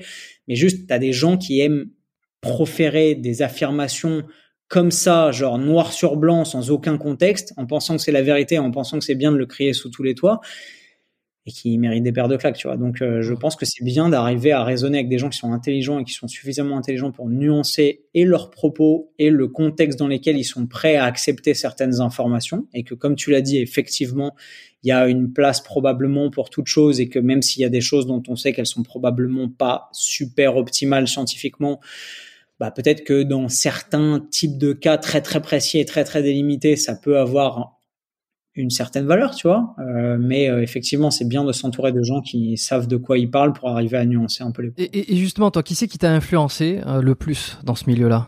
Ça va être un peu le, toujours les petites dernières questions pour pour venir clôturer. Bah probablement Meno parce que enfin dans la dans ce qu'il a créé avec la méthode bayésienne et la formation qu'on enseigne maintenant à tous nos élèves, c'est ce qui a structuré le plus ma démarche et ma dynamique, tu vois, de pouvoir vraiment balayer la broscience et l'obscurantisme de mecs qui, qui enfin qui s'enfoncent dans des théories complètement farfelues sous prétexte que ils pensent euh, tenir un truc qui euh, répond à un minimum de bon sens et que ça résonne avec les gens et que on les acclame parce que ils ont l'air d'être intelligents et qu'ils savent de quoi ils parlent. Alors qu'en fait tout est un tissu de conneries et pouvoir balayer ça et rétablir la vérité de la lumière de la science ça fait beaucoup de bien. Je pense que ça a été une super influence mais en même temps, euh, tu vois, comme je te l'ai déjà mentionné, être capable de garder la tête froide et de voir que, euh, tu vois, j'ai fait une vidéo sur le régime OMAD récemment et j'en dis ce que j'en pense, c'est ce que la science a à dire de la fréquence alimentaire et de l'importance de l'optimisation des, fenêtres anaboliques et de que s'entraîner à jeun pour maximiser l'hypertrophie, c'est selon ce que montrent les recherches, probablement pas la meilleure idée qui soit, tu vois mais je comprends qu'on puisse avoir envie de s'entraîner à jeun parce que euh, on n'aime pas s'entraîner avec euh, avec des aliments sur le bide et que et que peut-être la digestion est un problème et que peut-être la sensation qu'on a euh, de s'entraîner à jeun qui est grisante prévaut sur le surplus d'efficacité potentielle de s'entraîner avec des acides aminés en circulation, tu vois. Et donc je laisse le débat ouvert et in fine les gens font toujours ce qu'ils veulent et je suis pas dans l'assiette des gens pour leur dire comment manger et comment s'entraîner mais quand je vois des des débiles venir te dire que non, euh, le régime OMAD c'est le meilleur régime et que les études que je cite elles sont pas pertinentes et que euh, de toute façon je sais pas de quoi je parle, euh, bah enfin tu vois avec quel type de gens j'ai envie de discuter quoi. Donc voilà. Quelqu'un comme par exemple, tu vois, ça me vient en tête là, Christophe Cario, ça te parle Tu connais? Ouais, ouais, c'est un mec que je suivais beaucoup quand j'étais quand j'étais plus jeune, que j'aime bien personnellement que j'ai jamais eu l'occasion de croiser. Mais tu vois, je sais que. Vas-y, mais je te laisse développer sur Christophe et après je te. Il n'y avait pas de, de, forcément de, de, développement parce que tu as parlé tout à l'heure un peu d'étirement, de, de, les rouleaux de massage, tout ça. Il a beaucoup popularisé. Je sais que Christophe est passé dans ce podcast il y a, il y a plusieurs euh, dizaines, dizaines d'épisodes. Euh, un épisode absolument formidable. Si tu as envie d'aller l'écouter, c'est on le voit plus trop. Enfin, on le voit toujours sur YouTube, mais mais pour le coup, euh, c'était c'était un régal. Donc euh, c'est pour ça que j'y pensais. Tiens, sur les influences et je me suis dit tiens, est-ce qu'à un moment donné, est-ce que quelqu'un comme Christophe Cario, est-ce que ça t'a parlé? Tu vois, Christophe, c'est un mec que j'ai toujours respecté, même si je le connais pas personnellement, parce qu'il a toujours eu, à mon sens, l'humilité de montrer les choses qu'il avait réussi à maîtriser via son expérience et via ses savoir-faire, et à pour autant pas proférer ça comme parole d'évangile et en disant voilà comment il faut faire, euh, sans aucune source scientifique. Voilà pourquoi les étirements statiques avant l'entraînement, c'est la meilleure façon de faire, etc. Je pense que euh, Christophe, il a une qualité qui est absolument indéniable, c'est que c'est un athlète né et que il a très probablement un système de feedback à l'intérieur de son organisme qui fait qu'il fait un truc et son corps lui dit si c'est bien ou pas, si c'est judicieux ou pas, si c'est bien avisé ou pas. Et en fonction de la sensation qu'il a et du ressenti qu'il a après avoir fait certains trucs, il est capable de savoir si c'est un truc qui va l'aider à progresser ou à aller de l'avant dans sa dynamique sportive ou pas.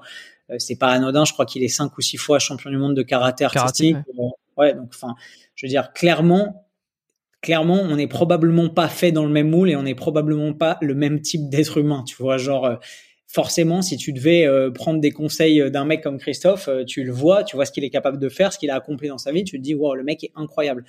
Après, ça veut dire qu'il a la science infuse? Bah, probablement pas. Et je pense que là où il est respectable, c'est qu'il le sait et qu'il a proposé beaucoup de contenu qui venait de son expérience personnelle et de trucs qu'il a réussi à emmagasiner au cours du temps et qui ont une vraie valeur, tu vois. Un mec qui en est arrivé là où il est, euh, simplement, j'allais dire, des fruits de son travail et de ses expérimentations personnelles, bah, ça a une vraie valeur, tu vois. Et je suis personne pour dire, oui, enfin, ce qu'il dit, c'est pas scientifique, euh, regardez, euh, on a des études. Non, c'est débile. Hmm.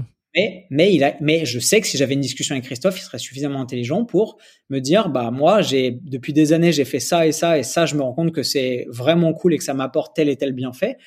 Et si je lui disais, bah ouais, tu sais que c'est marrant parce que la science montre que ça peut être intéressant dans tel type de contexte, mais là-dessus, pas forcément. Il pourrait me dire, bah tu vois, c'est marrant que tu dis ça parce que j'avais remarqué. Et en fait, on, on aurait une construction qui est dynamique où on serait pas en train de se tirer dans les pattes, en train de dire, ouais, non, mais attends, toi, ce que tu as fait, c'est que de la pratique. T'as jamais foutu le bouquin dans, le nez dans un bouquin de sciences nat, tu sais pas de quoi tu parles et t'es un gros débile qui fait du karaté. Et moi, il me dirait, euh, mec, t'es incapable d'envoyer un Mawashigiri retourner et tout ce que t'as fait, c'est potasser des recherches en sciences de l'entraînement et de la nutrition et on peut pas se comprendre, tu vois. Parce que t'as des gens qui ont cette intelligence de comprendre qu'il y a moyen d'accéder à un certain type de vérité et un certain type de connaissances de façon différente.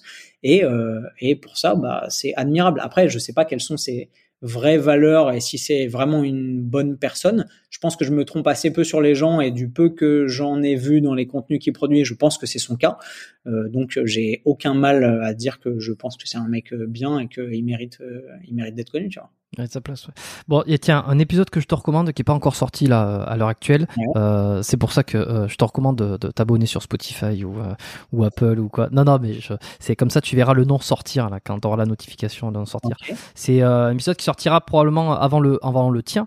Pierre-Élie Bernard euh, ou si t'es alors t'aimes beaucoup les études scientifiques, euh, c'est le, le, côté santé, le côté ostéo, le côté euh, est-ce qu'il faut porter lourd, est-ce qu'il faut pas. Alors tout ça, c'est des choses qui te qui te concernent aussi. Tu vois, je sais que t'as fait un épisode avec Alexis Beck, euh, ouais.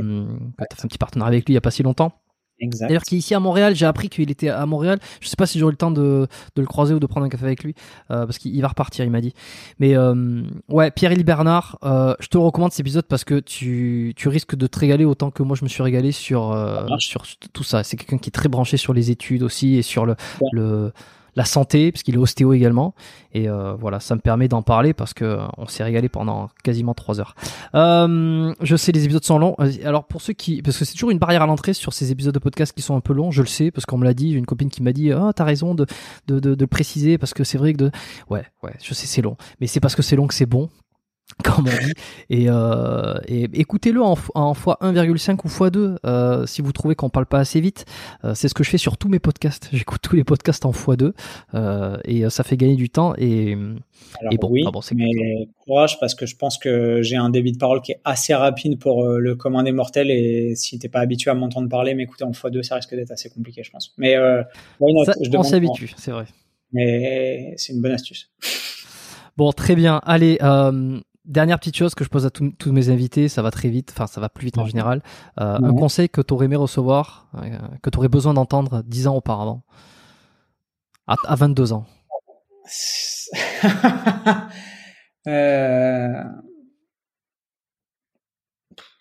J'en ai aucun, franchement. Je pense que si j'en suis là où j'en suis aujourd'hui, c'est que j'ai eu probablement tous les conseils dont j'avais besoin pour créer la personne que je suis aujourd'hui et faire ce que j'ai réussi à faire et accomplir ce que j'ai réussi à accomplir. Euh, ce serait super, euh, super mal avisé pour moi de monter de toute pièce un conseil super tu vois. Alors, à la limite, tu sais quoi? On va enlever le mot conseil parce que c'est vrai qu'il peut paraître un peu.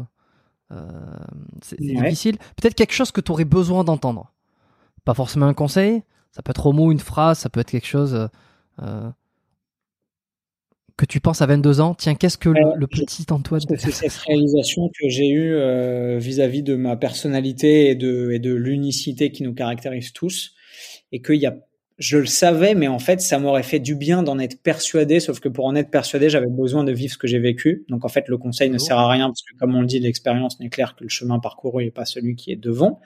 Mais euh, ça m'aurait fait du bien d'être intimement persuadé que ce qui compte, c'est, c'est l'unicité des gens et c'est la personnalité et qu'on peut tous arriver à réussir sans avoir besoin de rentrer dans un moule prédéfini et d'être jugé et évalué en fonction des mêmes critères que les autres. Parce que maintenant que j'ai compris ça, je sais que, tu vois, je voyais mes parents s'arracher les cheveux quand j'étais en prépa parce que je foutais rien et que je suis arrivé à avoir mes concours virtuels. Ben, j'ai, j'ai beaucoup bossé, mais par rapport à mes camarades qui bossaient nuit et jour, semaine et week-end et vacances et jours fériés compris, j'étais clairement un gros branleur. Et je sais maintenant, parce que je comprends beaucoup mieux comment je fonctionne, que c'est ma façon de faire en fait, et que ça n'a pas à être modifié, ça n'a pas à être changé, et c'est pas parce que euh, un tel ou patin couffin et péta ou schnock font euh, de telle et telle façon qu'il faut forcément faire pareil, parce qu'on est tous différents, on a tous des méthodes de fonctionnement différents. C'est aussi pour ça que maintenant je suis un peu plus ouvert sur bah, si tu veux être un bro et faire euh, du euh, développer incliné pour euh, stimuler ton haut de pec et que ça marche pour toi, bah vas-y mon gars, si ça te fait kiffer, fais-le, tu vois. Mais on est tous différents et on a tous des méthodes de fonctionnement différentes et tu peux pas optimiser un système avec les mêmes règles de fonctionnement de façon aveugle, quel que soit le système. Et je fonctionne pas de la même façon que les autres, et je le sais maintenant depuis longtemps. Et la façon dont je peux tirer la quintessence et le meilleur de moi-même, elle est par définition totalement différente de la façon dont les autres ont besoin de fonctionner pour tirer la quintessence de. Donc, euh, apprendre à s'accepter, apprendre à se connaître, même si c'est euh, évidemment une lapalissade parce que connais-toi toi-même, c'est l'objet et l'ambition d'une vie et on est tellement complexe que ça se fera probablement jamais, mais apprendre à se connaître mieux et savoir comment on fonctionne, ça me paraît être le prérequis absolument incontournable pour pouvoir mener une vie épanouie, heureuse et être euh, en accord avec la façon dont on fonctionne et être efficace avec soi-même. Et d'ailleurs, on n'a pas trop parlé de, enfin, on a parlé de toi, de ton fonctionnement, tu vois, tout au long de cet épisode quand même, mais on n'a pas mis le mot dessus et, et euh, sur, sur le diagnostic, enfin le diagnostic, une certaine forme de diagnostic. Euh, Aujourd'hui, tu, comment tu t'appellerais ça, toi? Enfin, comment comment tu appelles ça? De, de quoi tu parles? De quel aspect tu parles? De ta, de ta personnalité, de comment tu es sur, euh, sur soit tes, pas tes addictions, mais euh, sur, euh, sur ta sensibilité. Tu, tu, tu, fais référence au côté euh, HPI, euh, genre surdouance et tout, ouais. Euh, je voulais pas trop en parler. Enfin, je voulais pas trop en parler parce que tu en as beaucoup parlé. T'en as parlé dans tes contenus, dans quelques podcasts, ouais, t'as pas mal de choses. Je me suis dit on va pas, on va pas repartir là-dessus. Je pense que les gens euh, et c'est plutôt intéressant de sans nommer, sans dire, voir un peu comment tu voilà, comment t'as fonctionné, euh, comment tu fonctionnes, comment tu perçois les choses. En fait, il y a plusieurs vagues euh, dans la, dans la psychologie comportementale et dans les écoles de pensée. Tu vois, on sait aujourd'hui que la surdouance, c'est un processus quantitatif. C'est-à-dire que tu as, euh, des capacités cognitives qui dépassent la moyenne et tu es capable d'avoir une vitesse de traitement d'information et une manipulation des problèmes qui est probablement plus efficace et plus rapide que la moyenne. Mais en fait, en fait, j'ai eu une espèce de d'effet Dunning-Kruger en vieillissant avec ça, où petit, quand on m'avait expliqué ça et quand on m'a diagnostiqué surdoué, je me suis dit, euh, ah bah ok, je pense que mes parents voulaient me donner euh, confiance en cette particularité qui est un peu clivante parce que forcément à l'école, euh, bah au début j'étais montré du doigt et, euh, et pourtant c'est stylé. A priori. Ouais, c'est stylé, mais les gens ont peur de la différence. Et quand on distribue des polycopiés avec un exercice et que toi, t'as fini avant que le mec ait fini de lire la feuille, forcément, tu dis, oula, c'est pas normal, tu vois, il y a danger. Et forcément, bah, les gens ont toujours peur de ce qu'ils comprennent pas. Et quand tu vois des gens qui fonctionnent pas du tout comme toi, quand tu es suffisamment intelligent pour comprendre que c'est normal et que c'est OK de pas fonctionner comme les autres, bah, c'est enrichissant quand t'es pas forcément suffisamment avancé dans ta vie ou que t'as pas suffisamment de recul ou que t'es pas suffisamment intelligent pour comprendre que bah c'est comme ça que la vie fonctionne et qu'on n'est pas tous pareils, bah tu peux avoir peur, tu peux tu peux te sentir euh, en insécurité, tu peux te sentir inférieur, tu peux développer des complexes et tu peux du coup euh, bah être agressif vis-à-vis des autres et tout. Tu vois, j'ai jamais été euh, persécuté à l'école, on m'a jamais piqué mon goûter et tout parce que je pense que à la différence de beaucoup d'autres surdoués j'avais des capacités de conviction, des capacités langagières, des capacités de communication qui faisaient que généralement les mecs qui avaient ce genre d'argument tenaient pas longtemps face à moi, tu vois, et que j'ai toujours pris les choses avec peu de sérieux et beaucoup de détachement aussi parce que j'ai beaucoup d'humour et d'autodérision et ça ça a été un vrai cadeau et que je connais des tonnes de surdoués qui sont pris des paires de claques euh, et qui sont fait piquer leur goûter et qui sont fait malmener pendant toute leur enfance et ça a été dur pour beaucoup d'entre eux tu vois mais euh, mais euh, mais c'est pas facile d'accepter que t'es pas pareil et que t'es différent et que en fait au début tu penses que euh, ça va te permettre de résoudre tous les problèmes. Et en fait en grandissant tu te rends compte que bah t'as certains points forts dans ta personnalité mais que les points forts viennent jamais sans points faibles et qu'il y a des trucs qui pour les autres paraissent le B à bas est extrêmement simple et qui moi me sont quasiment inaccessibles et qui sont extrêmement compliqués alors que moi, il y a des trucs qui me paraissent être un jeu d'enfant et qui sont euh, inaccessibles à beaucoup de personnes, tu vois. Donc, euh, encore une fois, tu vois, apprendre à se connaître. Euh, on est tous différents, même même parmi les surdoués, tu vois. Je sais que je raisonne de fait davantage avec des gens qui sont comme moi sur ce plan-là, parce que parce que plus ils ont d'ouverture d'esprit probablement et de capacité de traitement, plus le débat peut être intéressant mais pas forcément. Tu vois, il y a aussi des gens qui m'ont apporté beaucoup, qui avaient un type d'intelligence qui était complémentaire au mien et qui n'était pas forcément surdoué du tout. Euh, donc euh, c'est pas du tout une valeur normative euh, à l'aune de laquelle je juge les gens et je me dis toi t'es surdoué, toi t'es pas surdoué. Ah ben non, vas-y, t'as pas ce qu'il faut, viens pas me parler. Clairement pas, parce que je considère qu'on peut apprendre beaucoup de n'importe qui, vraiment, et c'est le cas. Et c'est pas juste un, c'est pas juste un, tu vois, une, une pirouette de la pensée, c'est vraiment le cas. Je peux apprendre tu vois, je peux apprendre même au contact d'animaux. Ça paraît débile, mais quand tu as la sensibilité de pouvoir observer ce que font les gens et ce que font les, j'allais dire les choses, mais est-ce que les animaux sont des choses, je sais pas vraiment, mais tu peux apprendre énormément de tout un tas de, puis même de phénomènes, de phénomènes climatiques, de phénomènes naturels. Tu vois, je pense à Jigoro Kano qui a inventé le judo, soi-disant en regardant une branche de bambou euh, ployer, ploire, je sais plus se soumettre à la tension de la neige et ne pas rompre. Donc, bref, je, je, divague, mais mais tu l'as compris. C'est c'est plus une sensibilité et un et un mode de fonctionnement plutôt qu'une une valeur absolue. Et même si quand t'es petit on te le met un peu dans la gueule comme ça genre bah t'as tant de QI voilà démerde-toi et tu te dis ok est-ce que ça fait de moi quelqu'un de spécial? Est-ce que est-ce que du coup les autres me comprennent pas quand je parle est-ce que c'est pour ça qu'ils ont toujours l'impression que je suis un peu à part etc puis t'acceptes t'acceptes ton rôle aussi t'acceptes t'acceptes d'être pas comme les autres t'acceptes d'être différent t'acceptes de faire les choses différemment et quand t'arrives à t'accepter et à te comprendre bah tu te rends compte que c'est une richesse infinie et que tu as probablement beaucoup plus d'armes que le commun des mortels et que si tu as la sagesse de pouvoir, encore une fois, utiliser tes outils à bon escient et comme il faut, bah, tu peux probablement en faire quelque chose de magnifique et c'est ce que j'essaie de faire tous les jours. Donc, euh, voilà. Parfait. Un bouquin recommandé un truc euh, que tu as envie de on n'a pas on n'a pas fait on n'a pas eu beaucoup de références aujourd'hui d'habitude je note les références que ce soit pop culture livres films ou, ou, de choses particulières euh, Est-ce qu'il y a quelque chose que tu as envie de recommander particulièrement je, serais très, je, serais très, hypocrite en envoyant les gens lire ça, ça, ça et ça, parce que je sais que je le faisais avant, parce que j'avais le plus le temps de le lire avant. Et ça, c'est à mon grand dame un truc que j'ai pas que j'ai moins le temps de faire, mais tu vois, bah, prendre du temps pour créer du contenu sur les réseaux, ça te laisse moins de temps pour faire autre chose. Et euh, je pense que je lisais davantage quand j'étais célibataire. Non pas que ma vie de couple maintenant euh, me, me, me, tire une balle dans le pied au point que j'ai plus le temps de le faire, mais forcément, tu accordes de l'importance à d'autres moments de ta vie et tu fais les choses de façon différente. Donc j'ai beaucoup moins le temps de lire qu'avant. Mmh. Euh, et il y a quelques jours, j'ai repris la lecture d'un bouquin que j'ai pas fini l'an dernier quand j'étais à Dubaï, qui est Think Like a Monk de Jay Shetty ou Jay Shetty, euh, donc Penser comme un moine, qui est vraiment cool. Ah oui, euh, oui, oui. Je conseille pour euh, le, le, tiers du bouquin que j'en ai lu, en tout cas, je sais pas comment ça se finit, mais, euh, mais pour l'instant, les enseignements sont assez cool.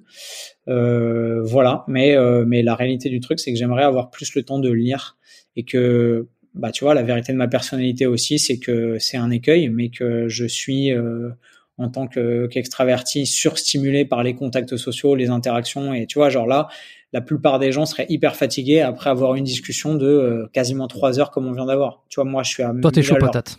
Dans mon cerveau, ça, ça tourne euh, à 100 à l'heure et ça m'a ouvert euh, la contemplation de plein de nouvelles idées et de plein de nouveaux axes de réflexion sur plein de problématiques. Et c'est mmh. génial pour moi. Et il faut que je me prémunisse un peu de ça parce que si je fais ça trop souvent, bah en fait, je suis perpétuellement dans l'excitation du partage et de et de tu vois de l'euphorie de d'échanger de, nouvelles idées avec de nouvelles personnes. Et j'ai pas le temps de m'adonner à des trucs qui sont peut-être un petit peu moins stimulants, un petit peu moins excitants, comme me poser et lire, par exemple. Euh, tu vois, là, j'ai pas envie de me poser, d'aller prendre un bouquin parce que je suis super excité. Ouais, je comprends. Un truc très stimulant derrière, tu vois. Alors que il faudrait que je consacre davantage de temps euh, à lire des trucs, peut-être à lire un peu plus de fiction. Tu vois, quand j'étais plus jeune, euh, euh, j'ai eu la chance de faire sixième et cinquième en un an, deux classes en une, et j'avais une prof de littérature qui était exceptionnelle et qui nous a fait lire 50 romans dans l'année, tu vois. Et tu dis, bah, ça fait un par semaine, c'est faisable. Mais sauf qu'aujourd'hui, je suis incapable de lire un livre par mois parce que je ça prends pas la longueur, mais euh, c'est un par semaine. Et j'ai lu des trucs, euh, tu vois, j'ai, enfin, Cyrano de Bergerac, c'est assez dense. C'est une pièce de théâtre qui fait genre 600 pages, tu vois, c'est un bon gros pavé et c'est génial et c'est passionnant. Et, et si vous aimez euh, les Alexandrins et la belle littérature française et, et les, et les aventures et les histoires d'amour, c'est un bouquin incroyable, tu vois, mais j'ai plus le temps de. En fait, j'ai eu tellement d'émotions incroyables, tu vois, en lisant, euh, je sais pas, euh, Cyrano de Bergerac, d'Edmond Rostand, en lisant Le Portrait de Dorian Gray, en lisant euh, des trucs, mais même Gargantua, Pantagruel, euh, tu citais euh, l'Odyssée, l'Iliade, c'est des trucs incroyables. Et juste, j'ai peur de mourir sans avoir le temps de de, de, tout lire, ou de relire ces chefs-d'œuvre ou de tout lire parce que ce sera pas possible. Ouais, ça, c'est flippant. Hein. À tout ça, tu vois. Et c'est flippant. Et alors, il y a une partie de moi qui me dit, mais attends, il y a des technologies aujourd'hui qui, des trucs comme Cooper ou des machins qui te résument des mais Même mais à côté de quoi tu passes? Enfin, tu vois, pour, quand c'est des livres de développement personnel ou des trucs de stratégie de business, ok, vas-y, fais-moi une exégèse, résume-moi en, en trois pages ce que je peux apprendre en 300.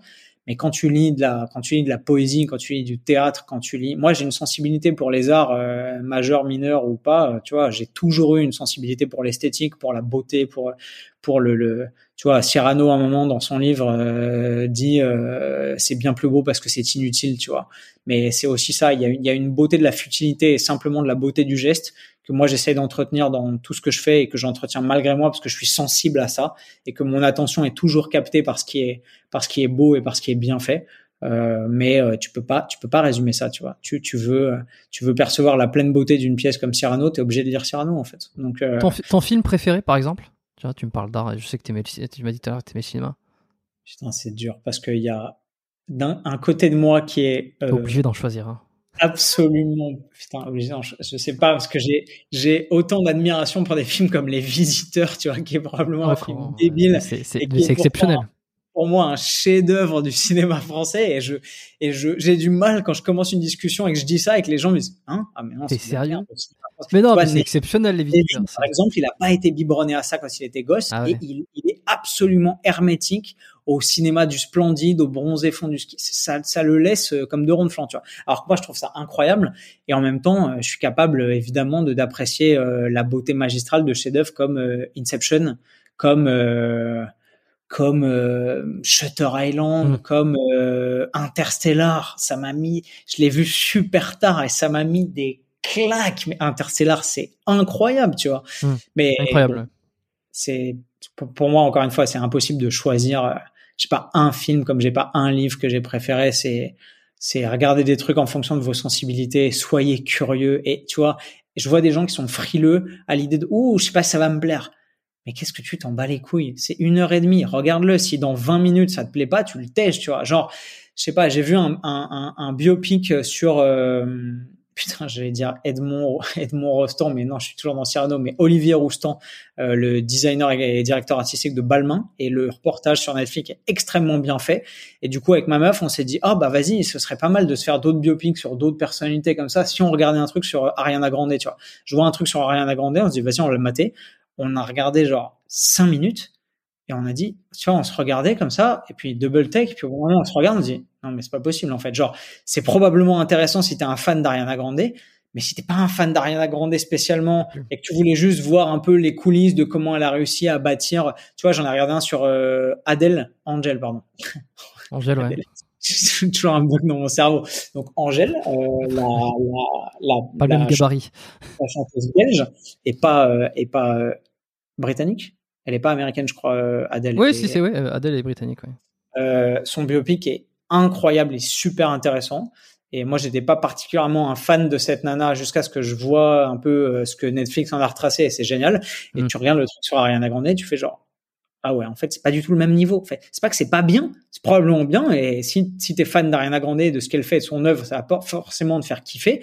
Mais juste euh, en termes de déconstruction, d'analyse, de, de, prisme, d'observation, de prise de recul, etc.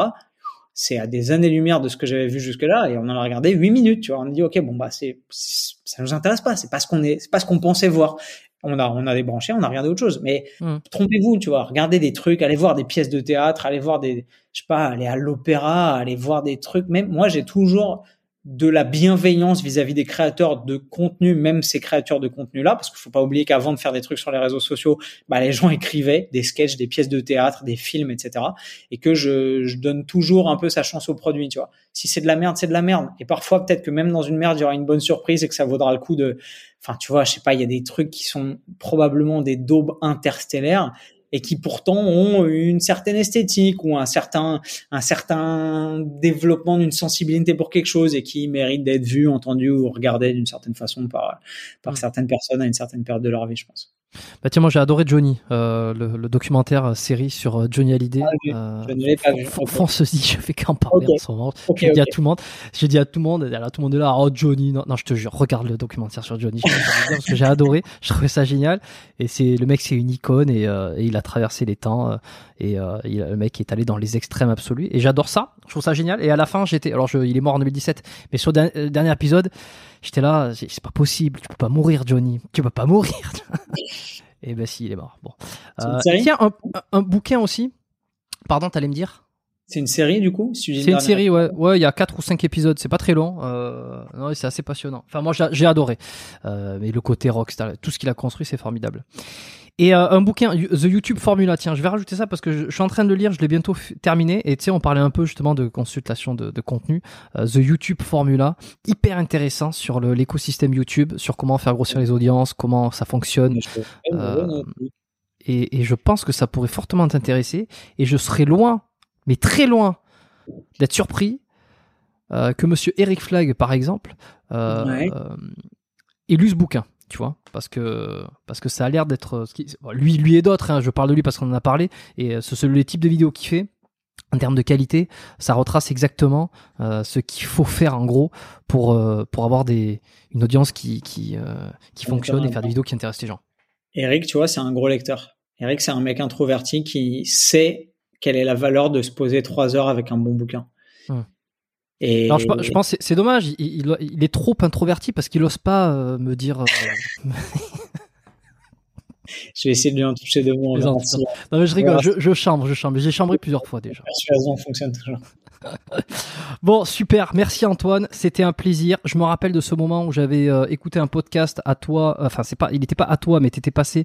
Euh, Grégotte, Grégotte TV, c'était il y a longtemps, hein, il y a peut-être plus de Ah, trois ans déjà. C'est le tout premier podcast que j'ai fait, c'était fin 2017. Et Ouais. je crois que le podcast il dure 4 heures, un truc comme ça. C'était Alors, euh, pardon pour ceux qui l'ont écouté et que j'ai pris en otage pendant autant de temps parce que c'était vraiment long. Et même moi, je peux pas me résoudre à le réécouter. Tu vois, j'aimerais bien me dire, mais est-ce que j'ai vraiment évolué depuis? Et je, je pense, mais je sais pas à quel point ni comment. Mais je peux Mm. pas me dire, je vais réécouter euh, des blabla de moi pendant 4 heures parce que je vais me mettre des coups de. de Ouais, bah, alors je, je te comprends, je, je réécoute que très rarement mes propres podcasts et pourtant je suis pas forcément celui qui parle le plus dans les épisodes, mais euh, il y a ce côté un peu, ça vient te, t'as t'as pas envie, t'as pas envie d'entendre certaines des, Ouais. de- des conneries que t'as pu dire. Mais je me souviens, je t'avais entendu et je m'étais dit, euh, quand j'avais démarré ce podcast aussi, il y avait une cer- certaine forme de, bah, de respect que j'ai toujours par rapport à toi, mais tu sais, de distance où je m'étais dit, euh, euh, bon voilà, Antoine Fambonne, c'est peut-être pas quelqu'un que, que je recevrai bientôt un jour, je sais pas, parce que euh, tu fais un peu partie de cette, euh, de cette sphère fitness haute qui a fait beaucoup de choses, qui a eu beaucoup de succès. Et, euh, et donc ravi d'avoir passé ces presque euh, on va y arriver c'est presque trois heures avec toi.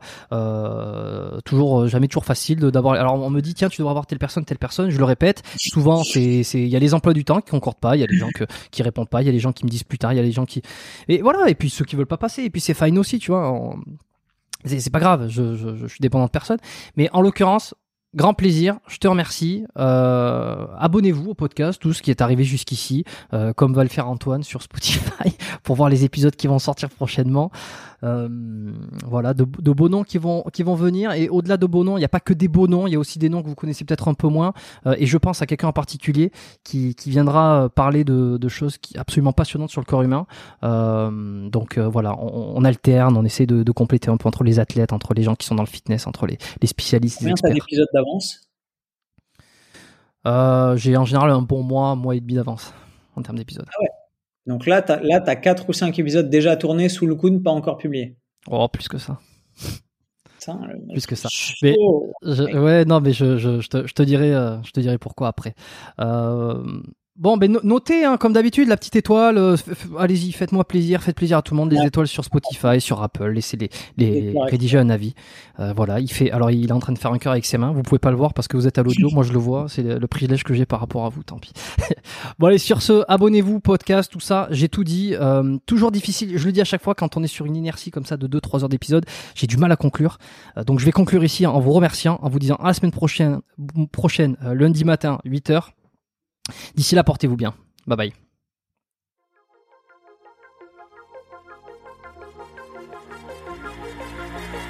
Merci d'avoir écouté cet épisode du podcast Biomécanique jusqu'au bout. Vous pouvez l'envoyer à deux de vos amis ou le partager sur vos réseaux sociaux. Merci également de lui mettre une note de 5 étoiles avec un petit commentaire sympa. C'est ce qui me permet de mieux ressortir dans les classements. Laissez-moi votre email sur biomécaniquepodcast.com slash je vous enverrai l'épisode de la semaine ainsi que la lettre biomécanique une fois par mois où je vous partage mes meilleurs conseils et recommandations. Vous avez écouté le podcast Biomécanique, je suis Jérôme Cazerolle et je vous dis à très bientôt.